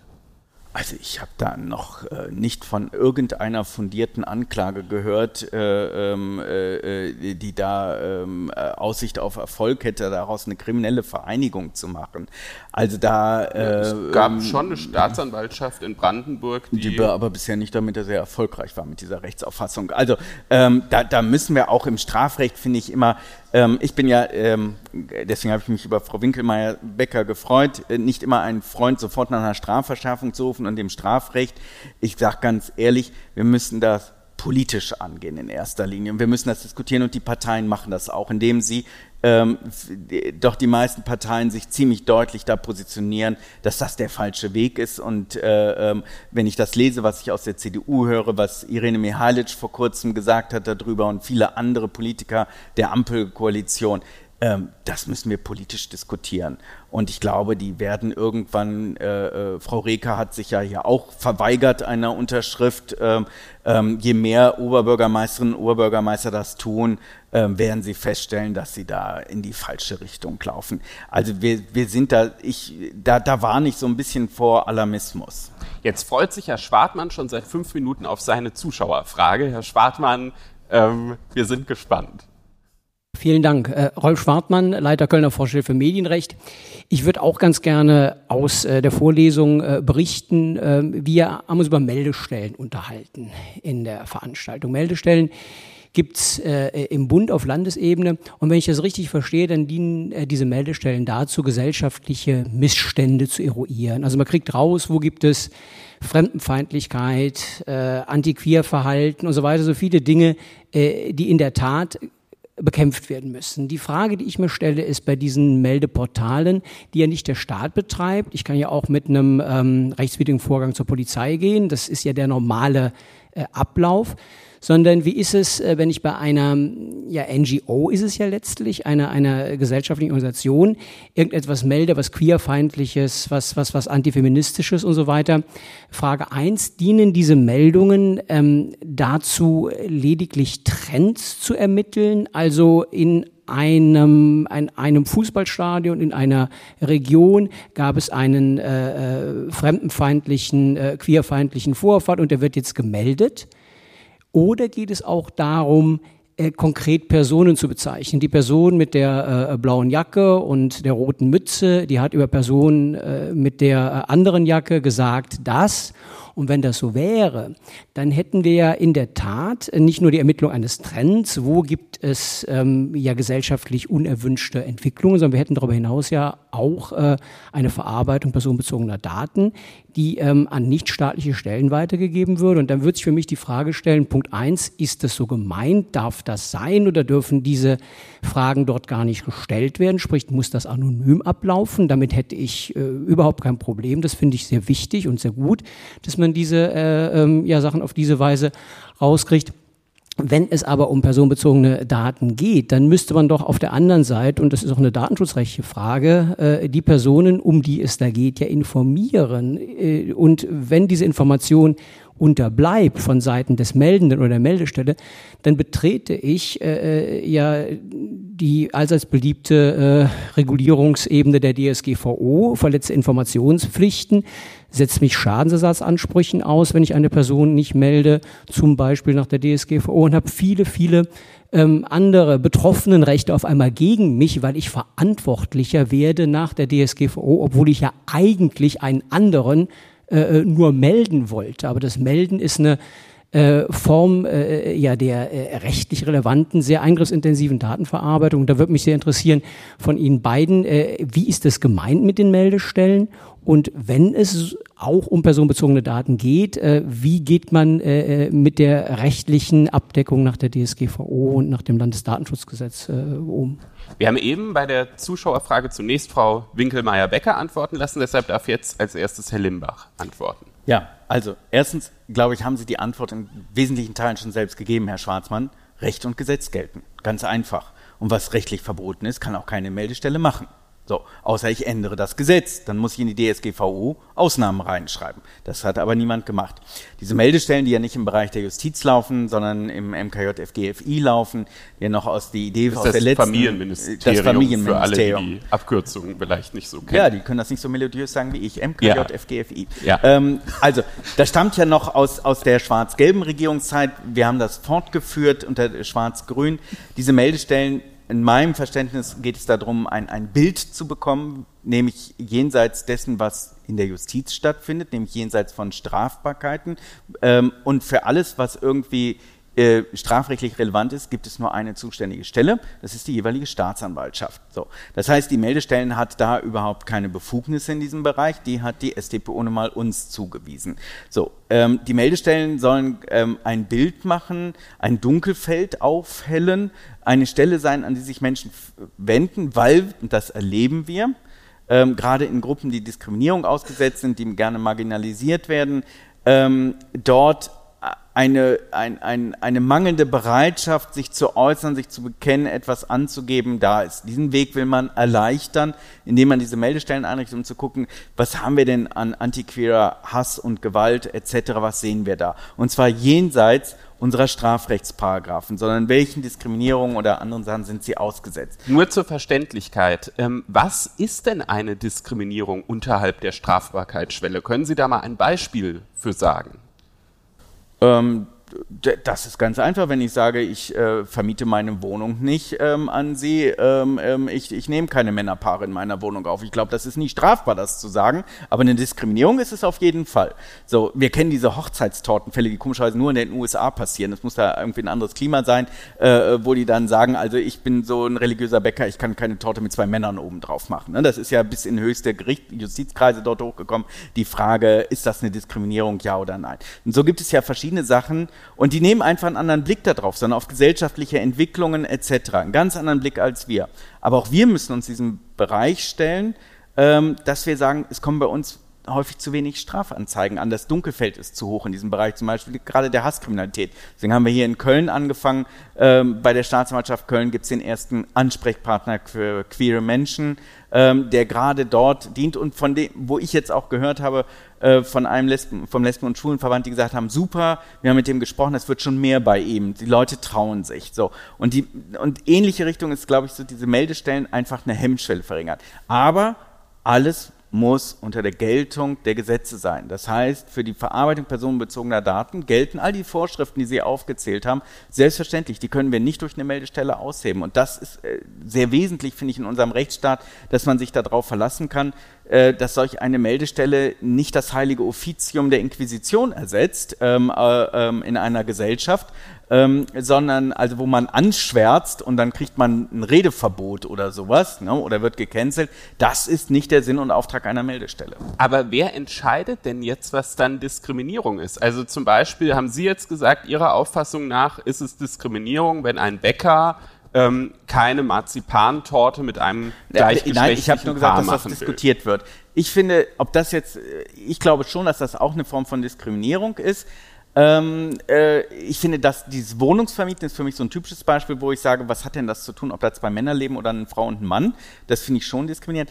Das legt nicht ich fest, was diskriminierend ist. Wer Also, dann diese Stellen? ähm, sondern ich würde sagen, erstmal entwickelt sich das in einer Gesellschaft. Da hat sich auch vieles geändert. Früher konnte man über Schwule einfach Witze machen. Also ne, ich bin auf einer Jungschule groß geworden in den 80er Jahren. Wenn ich Ihnen die Sprüche, die man da gehört hat, sagen würde, würde ich sofort zu Recht hochkant aus diesem Raum rausfliegen. Da hat sich gesellschaftlich unheimlich was verändert. Das heißt, die Gesellschaft an sich und, was ganz wesentlich ist, die Perspektive desjenigen, der diskriminiert wird, die finde ich entscheidend. So, das ist, und das muss man übereinander bringen. Aber ich glaube, das, äh, was Sie wollen, gibt es nicht, dass es irgendwo eine objektive Stelle gibt, die sagt, das ist jetzt Diskriminierung.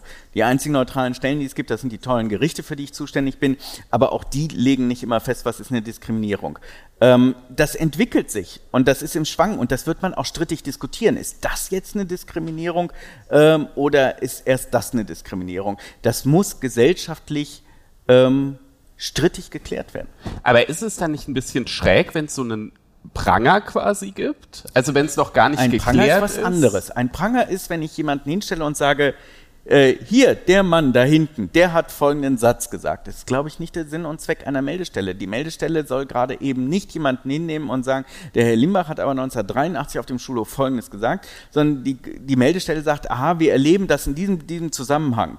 Dass, was weiß ich, bei Fußballspielen gerne über dunkelhäutige Spieler bestimmte Sprüche laufen. Das ist das, wo man dann sieht, ah, wir müssen was mit den Fußballfans machen. Ähm, irgendwo ist da so eine vielleicht blöde Sichtweise.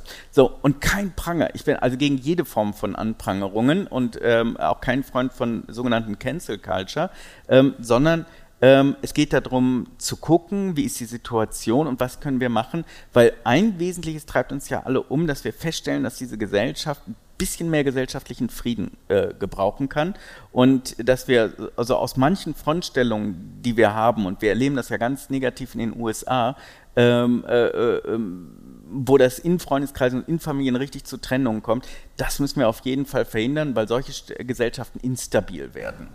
Frau Winkelmeier-Becker, wer legt es Ihrer Meinung nach fest? Was ist eine Diskriminierung? derjenige, der es als Diskriminierung empfindet. Und äh, hier, also bei, bei Gericht haben wir sicher einen objektiven Maßstab einzuhalten, aber hier bei einer Meldestelle, da geht es ja darum, eine, äh, ein, ein Gesamtbild, ähm, nicht personenbezogen, also auch nicht auf bestimmte äh, Urheber oder Täter äh, bezogen, ähm, zu eruieren.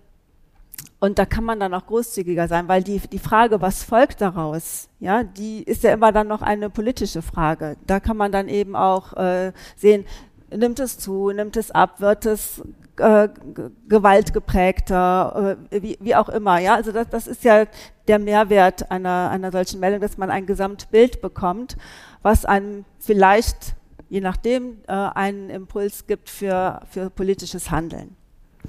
So, und äh, da geht es zunächst mal darum, das eben auch ähm, äh, zu sammeln und ähm, und da besteht noch nicht der, der Bedarf, das so zu differenzieren, sondern das kann dann hinterher in der Analyse und in der Bewertung geschehen. Und wer macht diese Analyse und die Bewertung? Ja, derjenige, der politisch verantwortlich ist. Das heißt, am Ende entscheidet dann quasi der Landtag, ob das jetzt mit der Hochzeitstorte eine Diskriminierung ist oder nicht. Äh, nein, der, der, der Landtag entscheidet, muss ich an irgendeiner Stelle ein Gesetz ändern? Ja oder nein? Ich frage das deshalb so, so nach, weil ja durchaus dieses Thema mit den, mit den Meldestellen in NRW auch sehr, sehr strittig diskutiert wurde. Und ähm, es natürlich schon auch Menschen gibt, die das so ein bisschen unfreiheitlich empfinden, wenn sie ähm, sagen, ich, ich mache halt so eine Hochzeitstorte nicht, ich will das einfach nicht. Und wenn die dann das Risiko ausgehen, man wird gemeldet, weil was passiert denn dann? Dann sagt doch diese Meldestelle, wir haben einen Anstieg von Diskriminierung um 50 Prozent. Ja, weil es plötzlich so und so viele Meldungen gab. Das, also haben wir dann ja, also zunächst mal, zunächst mal ganz wichtig, äh, es, es darf nicht das Anschwärzen von konkreten Personen sein. Ja, also das ist schon mal das eine. Es geht nicht darum, dass der eine Bäcker da jetzt namentlich benannt wird und in irgendeiner Übersicht erscheint. Das heißt, ja? bei diesen Meldestellen ist ausgeschlossen, dass man eine Person, weil das, ich, da habe ich Herrn Schwartmann eben anders verstanden. Nein, Herr Schwartmann fragt ja, wie die Meldestellen sind. Er hat nicht gesagt, wie, äh, wie sie sind, sondern er hat gesagt, die diskutieren darüber, was kann eine Meldestelle oder nicht. So. Und erstmal darf eine Meldestelle nicht gegen Recht und Gesetz verstoßen. So, das habe ich mal festgelegt. Da gibt es die Rechtsordnung und an die hält man sich. Und wer das nicht macht, der kriegt möglicherweise mit Leuten, für die ich verantwortlich bin, Ärger. So, ähm, das ist erstmal ganz wesentlich. Ich glaube, das, was Sie versuchen mit Ihren Fragen zu erreichen, gibt es nicht. Äh, was Diskriminierung sind, das ist Entwicklungen. Und Frau Binkelmeier-Becker hat richtig gesagt, erstmal kommt es auf die Perspektive dessen an, der sich diskriminiert fühlt. Und dann muss man aber auch in der Gesellschaft diskutieren. Und eine Folge kann zum Beispiel sein, dass das der nordrhein-westfälische oder welcher Landtag auch immer sagt, oh, wir geben mal Geld in das zuständige Ministerium, um ein Programm zu machen, Fußballstadien ohne Rassismus.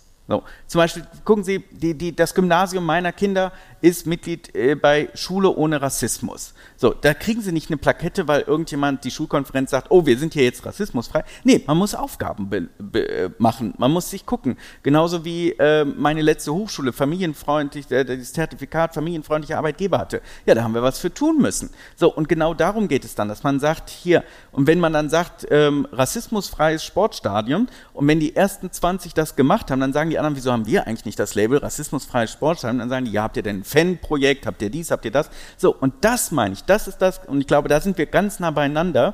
Wie münzen wir das in Politik um? Aber nicht im Sinne, was Sie da vielleicht Genau. Ja. Ein klein wenig unterstellt eines Kennzeichens. Wollte, glaube ich, Frau Winkelmeier-Becker die Antwort noch ein bisschen fortsetzen. ähm, also nein, ich ähm, ja.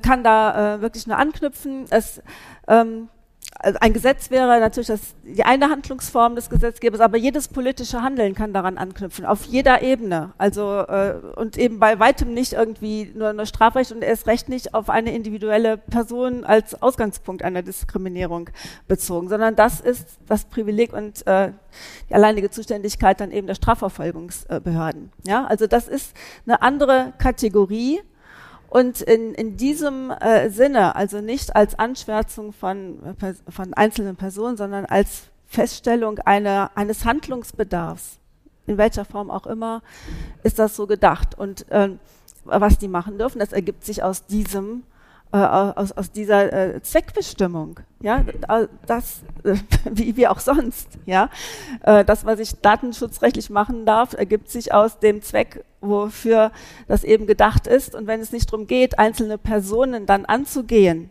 dann haben die Daten über die auch nichts da zu suchen, ja, sondern es ergibt sich aus dem Zweck ein, äh, ein allgemein, also eine allgemeine Einschätzung ähm, der Lage zum Beispiel zu ermöglichen, mit äh, also evidenzbasiert sozusagen ein bisschen ähm, handeln zu können und dann eben die ganze Vielfalt dieser Reaktionen ähm, wie äh, Minister Limbach es gerade geschildert hat, dann zu ermöglichen und daran anzuknüpfen. Aber dann in, in ja, wieder politische Verantwortung ähm, des Parlaments oder der Regierung, je nachdem, wer da den Hut auffällt. Da merke ich also eine große schwarz-grüne Einigkeit bei dem Thema. Ähm, ich glaube, wir haben jetzt noch Zeit für zwei Zuschauerfragen. Ich würde sagen, wir nehmen diese beiden Zuschauerfragen auch zusammen. Einmal sehe ich hier eine Frage, ja. Ja, ich äh, mache den Kessenrichter aus Köln. Ich habe eine Frage vor allem an Herrn Limbach, weil Sie eben sagten, ähm, die Verfassungsgerichtsentscheidung zu 2018 ist 30 Jahre alt. Da müsse man jetzt nochmal drüber diskutieren, welche Entwicklungen es gab, welche Halbwertzeit hat eine Entscheidung des Bundesverfassungsgerichts. Da stand ja drin, es ist rechtswidrig, muss rechtswidrig sein. Alle staatlichen Stellen haben die Pflicht, das Bewusstsein für die Rechtswidrigkeit von Schwangerschaftsabbrüchen aufrechtzuerhalten, gegebenenfalls auch wiederherzustellen. 30 ähm, Jahre beim, in den USA, wenn man da hinguckt, da habe ich mal nicht in der FAZ gelesen, eine 50 Jahre alte äh, Entscheidung des Supreme Court, die kann man doch jetzt nicht so ohne weiteres über Bord werfen.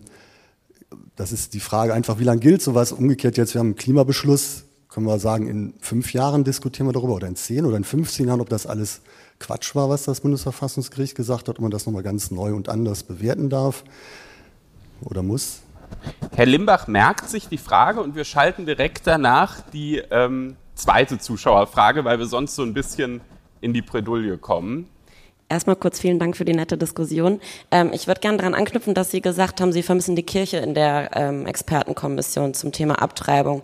Was mich zur Frage bringt, wie stehen Sie zu der, ich nenne es mal, Verwobenheit zwischen Staat und Kirche, angefangen über die elende Diskussion, dass der Staat ja die Kirchensteuer für die Kirchen eintreibt, bis hin zum jetzt Vorstoß, ich glaube, von der Ampel, die Kirche auszubezahlen, weil ja immer noch staatliche Gelder auch an die Kirchen fließen. Wie sehen Sie da die Zukunft und die weitere Entwicklung vielleicht aus Ihrer Perspektive? Vielen Dank. Das waren auch jetzt wie abgesprochen eine Frage an Herrn Limbach, eine an Frau Winkelmeier-Becker. Ähm, passt sehr gut, Herr Winkelmeier. Äh, Entschuldigung. ja, sehr Sie sind sich so sehr einig, gut, dass wir, dass wir das manchmal schon auffällt. Herr Limbach. Ähm, ja, ja. Also, ja, Herr Kessen, ähm, das ist eine, eine, eine super Vorlage. Danke. Also, das Verfassungsgericht hat seine Rechtsprechung regelmäßig auch angepasst, auch gesellschaftlichen Änderungen angepasst. Wenn wir die verfassungsrechtliche Rechtsprechung zum 175 Strafgesetzbuch von früher nehmen, ähm, dann sind wir alle dankbar, dass das Verfassungsgericht auch festgestellt hat ähm, und auch der Gesetzgeber, dass sich da die Wirklichkeit geändert hat. Und wenn man sich schon die Entscheidung des Verfassungsgerichts aus den 70er Jahren zur Abtreibung vornimmt und die aus den 90er Jahren, da sind ja schon Differenzen und Entwicklungen drin. Jetzt haben wir noch mal 30 Jahre drauf und vieles in dem Bereich hat sich auch in der Gesellschaft nochmal entwickelt. Und ich glaube, es ist dann auch gut, wenn man das in den Blick nimmt. Vielleicht muss das Verfassungsgericht ja auch gar nicht noch über ein neues Gesetz entscheiden. Vielleicht haben wir dann einen gesellschaftlichen Konsens. Das Verfassungsgericht entscheidet ja auch nur, wenn ein Teil keinen Konsens sieht oder keine Mehrheit sieht. Und ich finde, es gibt keine Halbwertzeit von verfassungsgerichtlichen Entscheidungen. Aber es gibt Momente, wo die Politik sagen muss, ist das denn jetzt für Ewigkeiten festgeschrieben? Und ich glaube, das ist das, was das Verfassungsgericht ähm, äh, wirklich unheimlich prägt, dass es sich selber immer wieder in Frage gestellt hat und selber immer wieder Fragen überprüft hat, ob die eigentlich noch so sind. Manchmal hat es gedacht, genau so, das machen wir immer noch wie 1960 und bei anderen haben sie gesagt, nee, das machen wir eben nicht mehr wie vor zehn Jahren. Also deswegen glaube ich nicht, dass man sagen kann, Verfassungsgerichtsentscheidungen haben eine Halbwertzeit, sondern wir müssen als Gesellschaft erstmal können wir unsere Aufgaben in der parlamentarischen Demokratie nicht ans Verfassungsgericht nur delegieren, sondern wir müssen immer selber wieder gucken, ändern wir unsere Politik und dann ist es das gute Recht von entweder Einzelpersonen oder Gruppierungen ans Verfassungsgericht zu gehen und das zu prägen. Dass man nach 30 Jahren diskutiert, glaube ich, ist bei solchen Fragen, die hochaktuell sind und immer wieder einem schnellen Wandel ähm, unterliegen, ähm, wie wir es auch beim Abtreibungsrecht von 1949 bis jetzt erlebt haben, ähm, glaube ich, ganz sinnvoll. Ähm, und ähm, super war das Beispiel mit dem Klimaschutz, weil ich glaube, fünf Jahre vorher hätte das Bundesverfassungsgericht diese Entscheidung noch nicht getroffen. Da sieht man also, und solch eine Entscheidung, das war ja dieses äh, äh, intertemporale irgendwas, ich kriege das Begriff Freiheitsrecht. Jetzt. Wie? Ja. Intertemporale so. Freiheitsrechte. Das ist eine Neuschöpfung gewesen des Verfassungsgerichts. Ich finde, dass das gar nicht in der Diskussion so, weil alle sich über den Beschluss gefreut haben, ist diese rechtsschöpferische Tätigkeit da gar nicht so aufgefallen. Und die hätte es, also würde ich fast wetten, fünf oder zehn Jahre vorher nicht gegeben beim Verfassungsgericht. Da sind solche Klagen noch erfolglos gewesen. Das heißt, man sieht, man muss immer wieder mal auch ans Verfassungsgericht rangehen, ähm, genauso wie manch tapfere Revisionsanwälte immer wieder was zum BGH bringen und irgendwann schaffen sie es mal, seine Meinung zu ändern. Das haben wir in diversen Sachen auch ähm, erlebt. Und ähm, deswegen finde ich, das ist keine Respektlosigkeit gegenüber des von mir sehr hoch verehrten Verfassungsgerichts, wenn man sagt, wir tragen, wir, wir gucken mal, ob sich nicht was geändert hat und ob wir nicht eine andere gesellschaftliche Mehrheit dafür haben. Und das Gericht folgt ja nicht einfach gesellschaftlichen Mehrheiten. Ähm, das, dann bräuchten wir das Gericht ja nicht, sondern es guckt, ob sich bestimmte Ansichten auch in der Bevölkerung geändert haben. So, und ob sich bestimmte Sachen jetzt anders darstellen als früher. Und das, finde ich, kann man nach 30 Jahren durchaus machen. Wir sind damals nach der Wiedervereinigung in eine sehr hitzige, sehr strittige Debatte gegangen äh, ähm, äh, über das Abtreibungsrecht.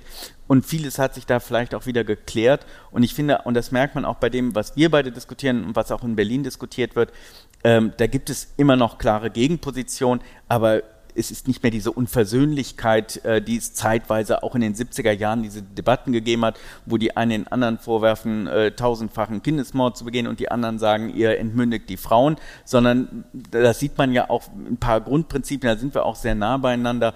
So, und das ist, glaube ich, etwas, was das Verfassungsgericht auch berücksichtigen wird. Vielen Dank, Herr Limbach. Darf, Frau, ja, Frau Winkelmeier-Becker. Zwei Punkte sagen. Klar. Also erstens, ähm, auch wenn man heute zum ersten Mal entscheiden müsste, die An Anfangsfrage ist immer, bei den Rechten der Frau ist klar, was auf dem Spiel steht.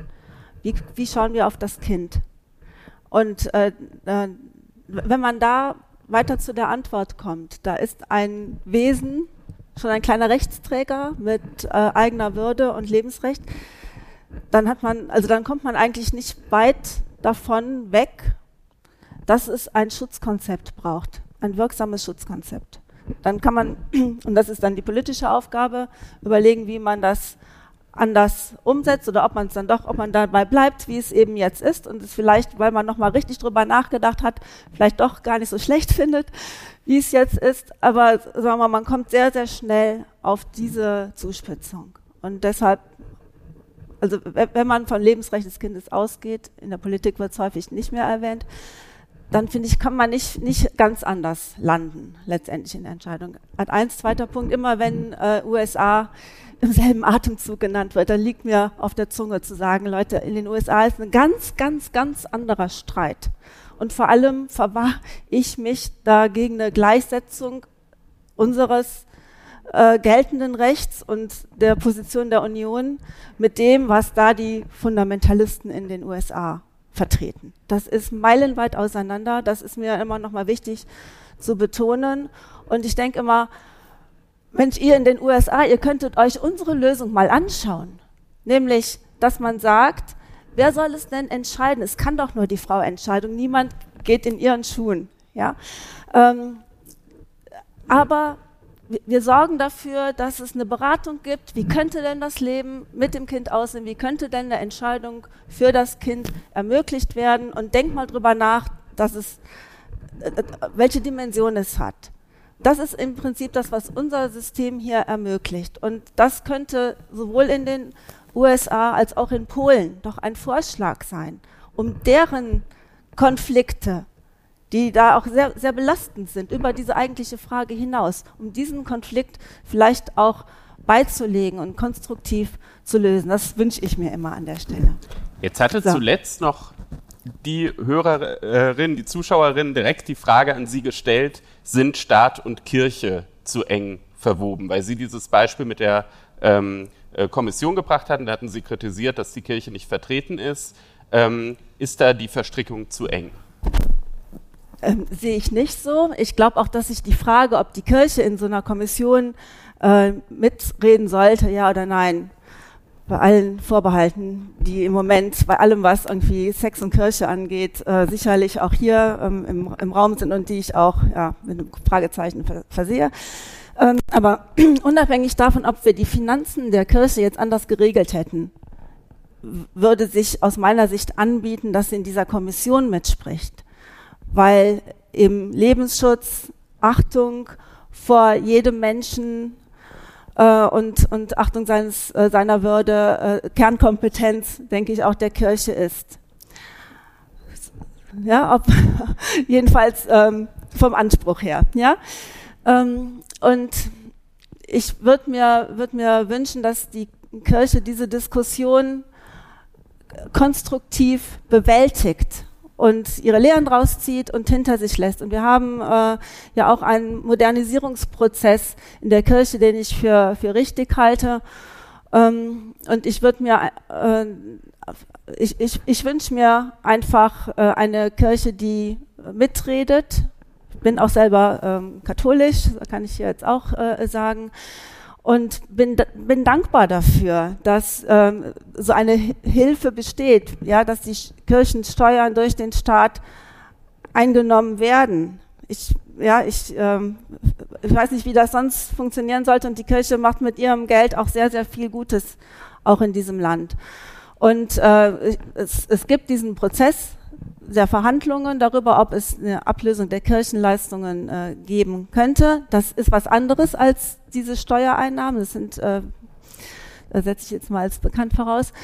Äh, das sind äh, lange historisch bedingte äh, Fragen. Natürlich kann man dann immer äh, die Frage stellen, ob man das anders regeln könnte. Das ist in der Weimarer Reichsverfassung ja auch schon angelegt. Von daher ist es eine lange unerledigte Sache. Ähm, aber ich wünsche mir jedenfalls ein Ergebnis, mit dem die Kirchen dann auch handlungsfähig bleiben und diese Grundlage behalten. Vielleicht mal nur so weit. Danke, Frau Winkelmeier-Becker. Jetzt hat Herr Limbach, obwohl die Frage gar nicht direkt an ihn ging, weil er hat ja äh, gar nichts zu den Kirchenvertretern gesagt, aber er hat das dringende Bedürfnis dazu, auch noch was zu sagen. Ja, also danke, dass Sie gesagt haben, das sind zwei verschiedene Fragen. Sonst hätte ich das jetzt gesagt, Kirchensteuer und äh, die Ablösung der staatlichen Leistung. Ich bin auch für die Ablösung der staatlichen Leistung. Das ist ein Auftrag, den hat schon die Weimarer Republik in der Weimarer Verfassung bekommen.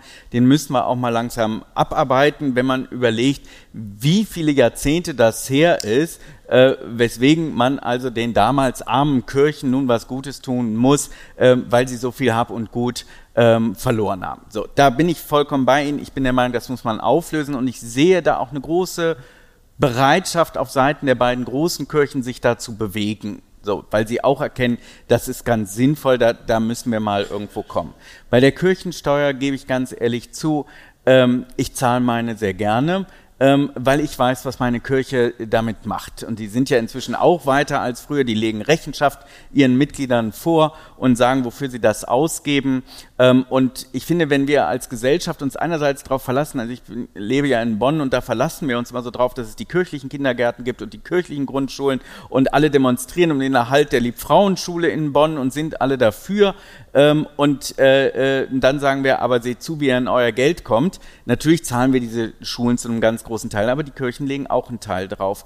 Und wir haben diese Verwobenheit, die kann man kritisch sehen oder nicht, aber die hat diesem Land, glaube ich, sehr gut getan, dass wir diese, äh, dass, dass wir dann eine Kooperation haben, gerade im karitativen Bereich, wenn ich an Caritas, Diakonie und andere Organisationen denke, ähm, das gibt diesem Land wirklich auch viel Positives. Ähm, und das würde ich ungern weggeben und deswegen zahle ich meine Kirchensteuer äh, ähm, eigentlich sehr gerne ähm, äh, ähm, und versuche nicht auf die genaue Zahl manchmal zu gucken. Ähm, aber ähm, äh, das geht mir bei Steuern bin ich ja auch nicht mit allem einverstanden, was mit meinen Steuern vielleicht manchmal ausgegeben wird im Bund oder so im Land kann ich es jetzt mitentscheiden mal für ein paar Jahre. Aber ähm, das, das, das würde ich auch trennen. Beim einen ja ablösen und ansonsten würde ich sagen, ähm, dann müssten wir das ganze Verhältnis zwischen Staat und Kirche so entflechten. Und wenn wir dann das alles selbst betreiben auf einmal, dann werden wir feststellen, was wir haben. Denn gerade Viele kirchliche Einrichtungen leben von einer hohen intrinsischen Motivation der Leute, die dort arbeiten, auch ehrenamtlich, also nicht nur der Kirchenmitarbeiter, auch ehrenamtlich. Und das sind Sachen, die der Staat nur schwer ersetzen kann. Das muss man ganz äh, ähm, klar sagen.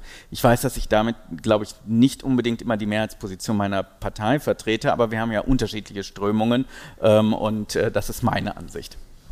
Vielen Dank. Das war eine ausgesprochen lebendige Diskussion. Ähm, wir sind sogar etwas über die eigentlich vorgesehene äh, Zeit äh, gegangen. Ähm, möchte mich ganz, ganz herzlich bedanken. Ähm, einmal natürlich bei Frau Winkelmeier-Becker, bei Herrn Limbach hier für die äh, spannende Debatte, aber auch bei der Forschungsstelle äh, für Medienrecht, dass wir hier zu Gast sein durften, ähm, bei Ihnen als Publikum, dass Sie sich so eingebracht haben ähm, äh, in, die, äh, in die Fragen. Und äh, jetzt gibt's noch zwei wichtige Informationen. Die erste wichtige Information ist, ähm, unsere Hörer zu Hause kennen das schon, wenn man FAZ-Einspruch, was ja ein eigenes Produkt der FAZ ist, mal testen möchte mit einem vierwöchigen äh, Probeabo. Dann kann man das tun unter faz.net slash Einspruch testen in einem Wort. Das war jetzt mein Werbeblock, Herr Limbach. Ähm, und ähm, hier auf, dem, ähm, auf den Plätzen haben sie das Ganze sogar ein bisschen länger. Da gibt's ähm, noch ein paar Wochen mehr. Da gibt's nämlich einen Code für ein ähm, äh, äh, Drei-Monats-Probe-Abo. Ähm, also das sollten Sie auf jeden Fall äh, mit nach Hause nehmen. Und fast noch wichtiger ist die zweite Information. Es gibt jetzt im Senatssaal noch Sekt, Wein und Brezeln. Auch ein bisschen was nicht alkoholisches, habe ich gehört. Ähm, da stehen wir noch ein bisschen zusammen. Ich bedanke mich für die Aufmerksamkeit. War schön hier zu sein. Vielen Dank.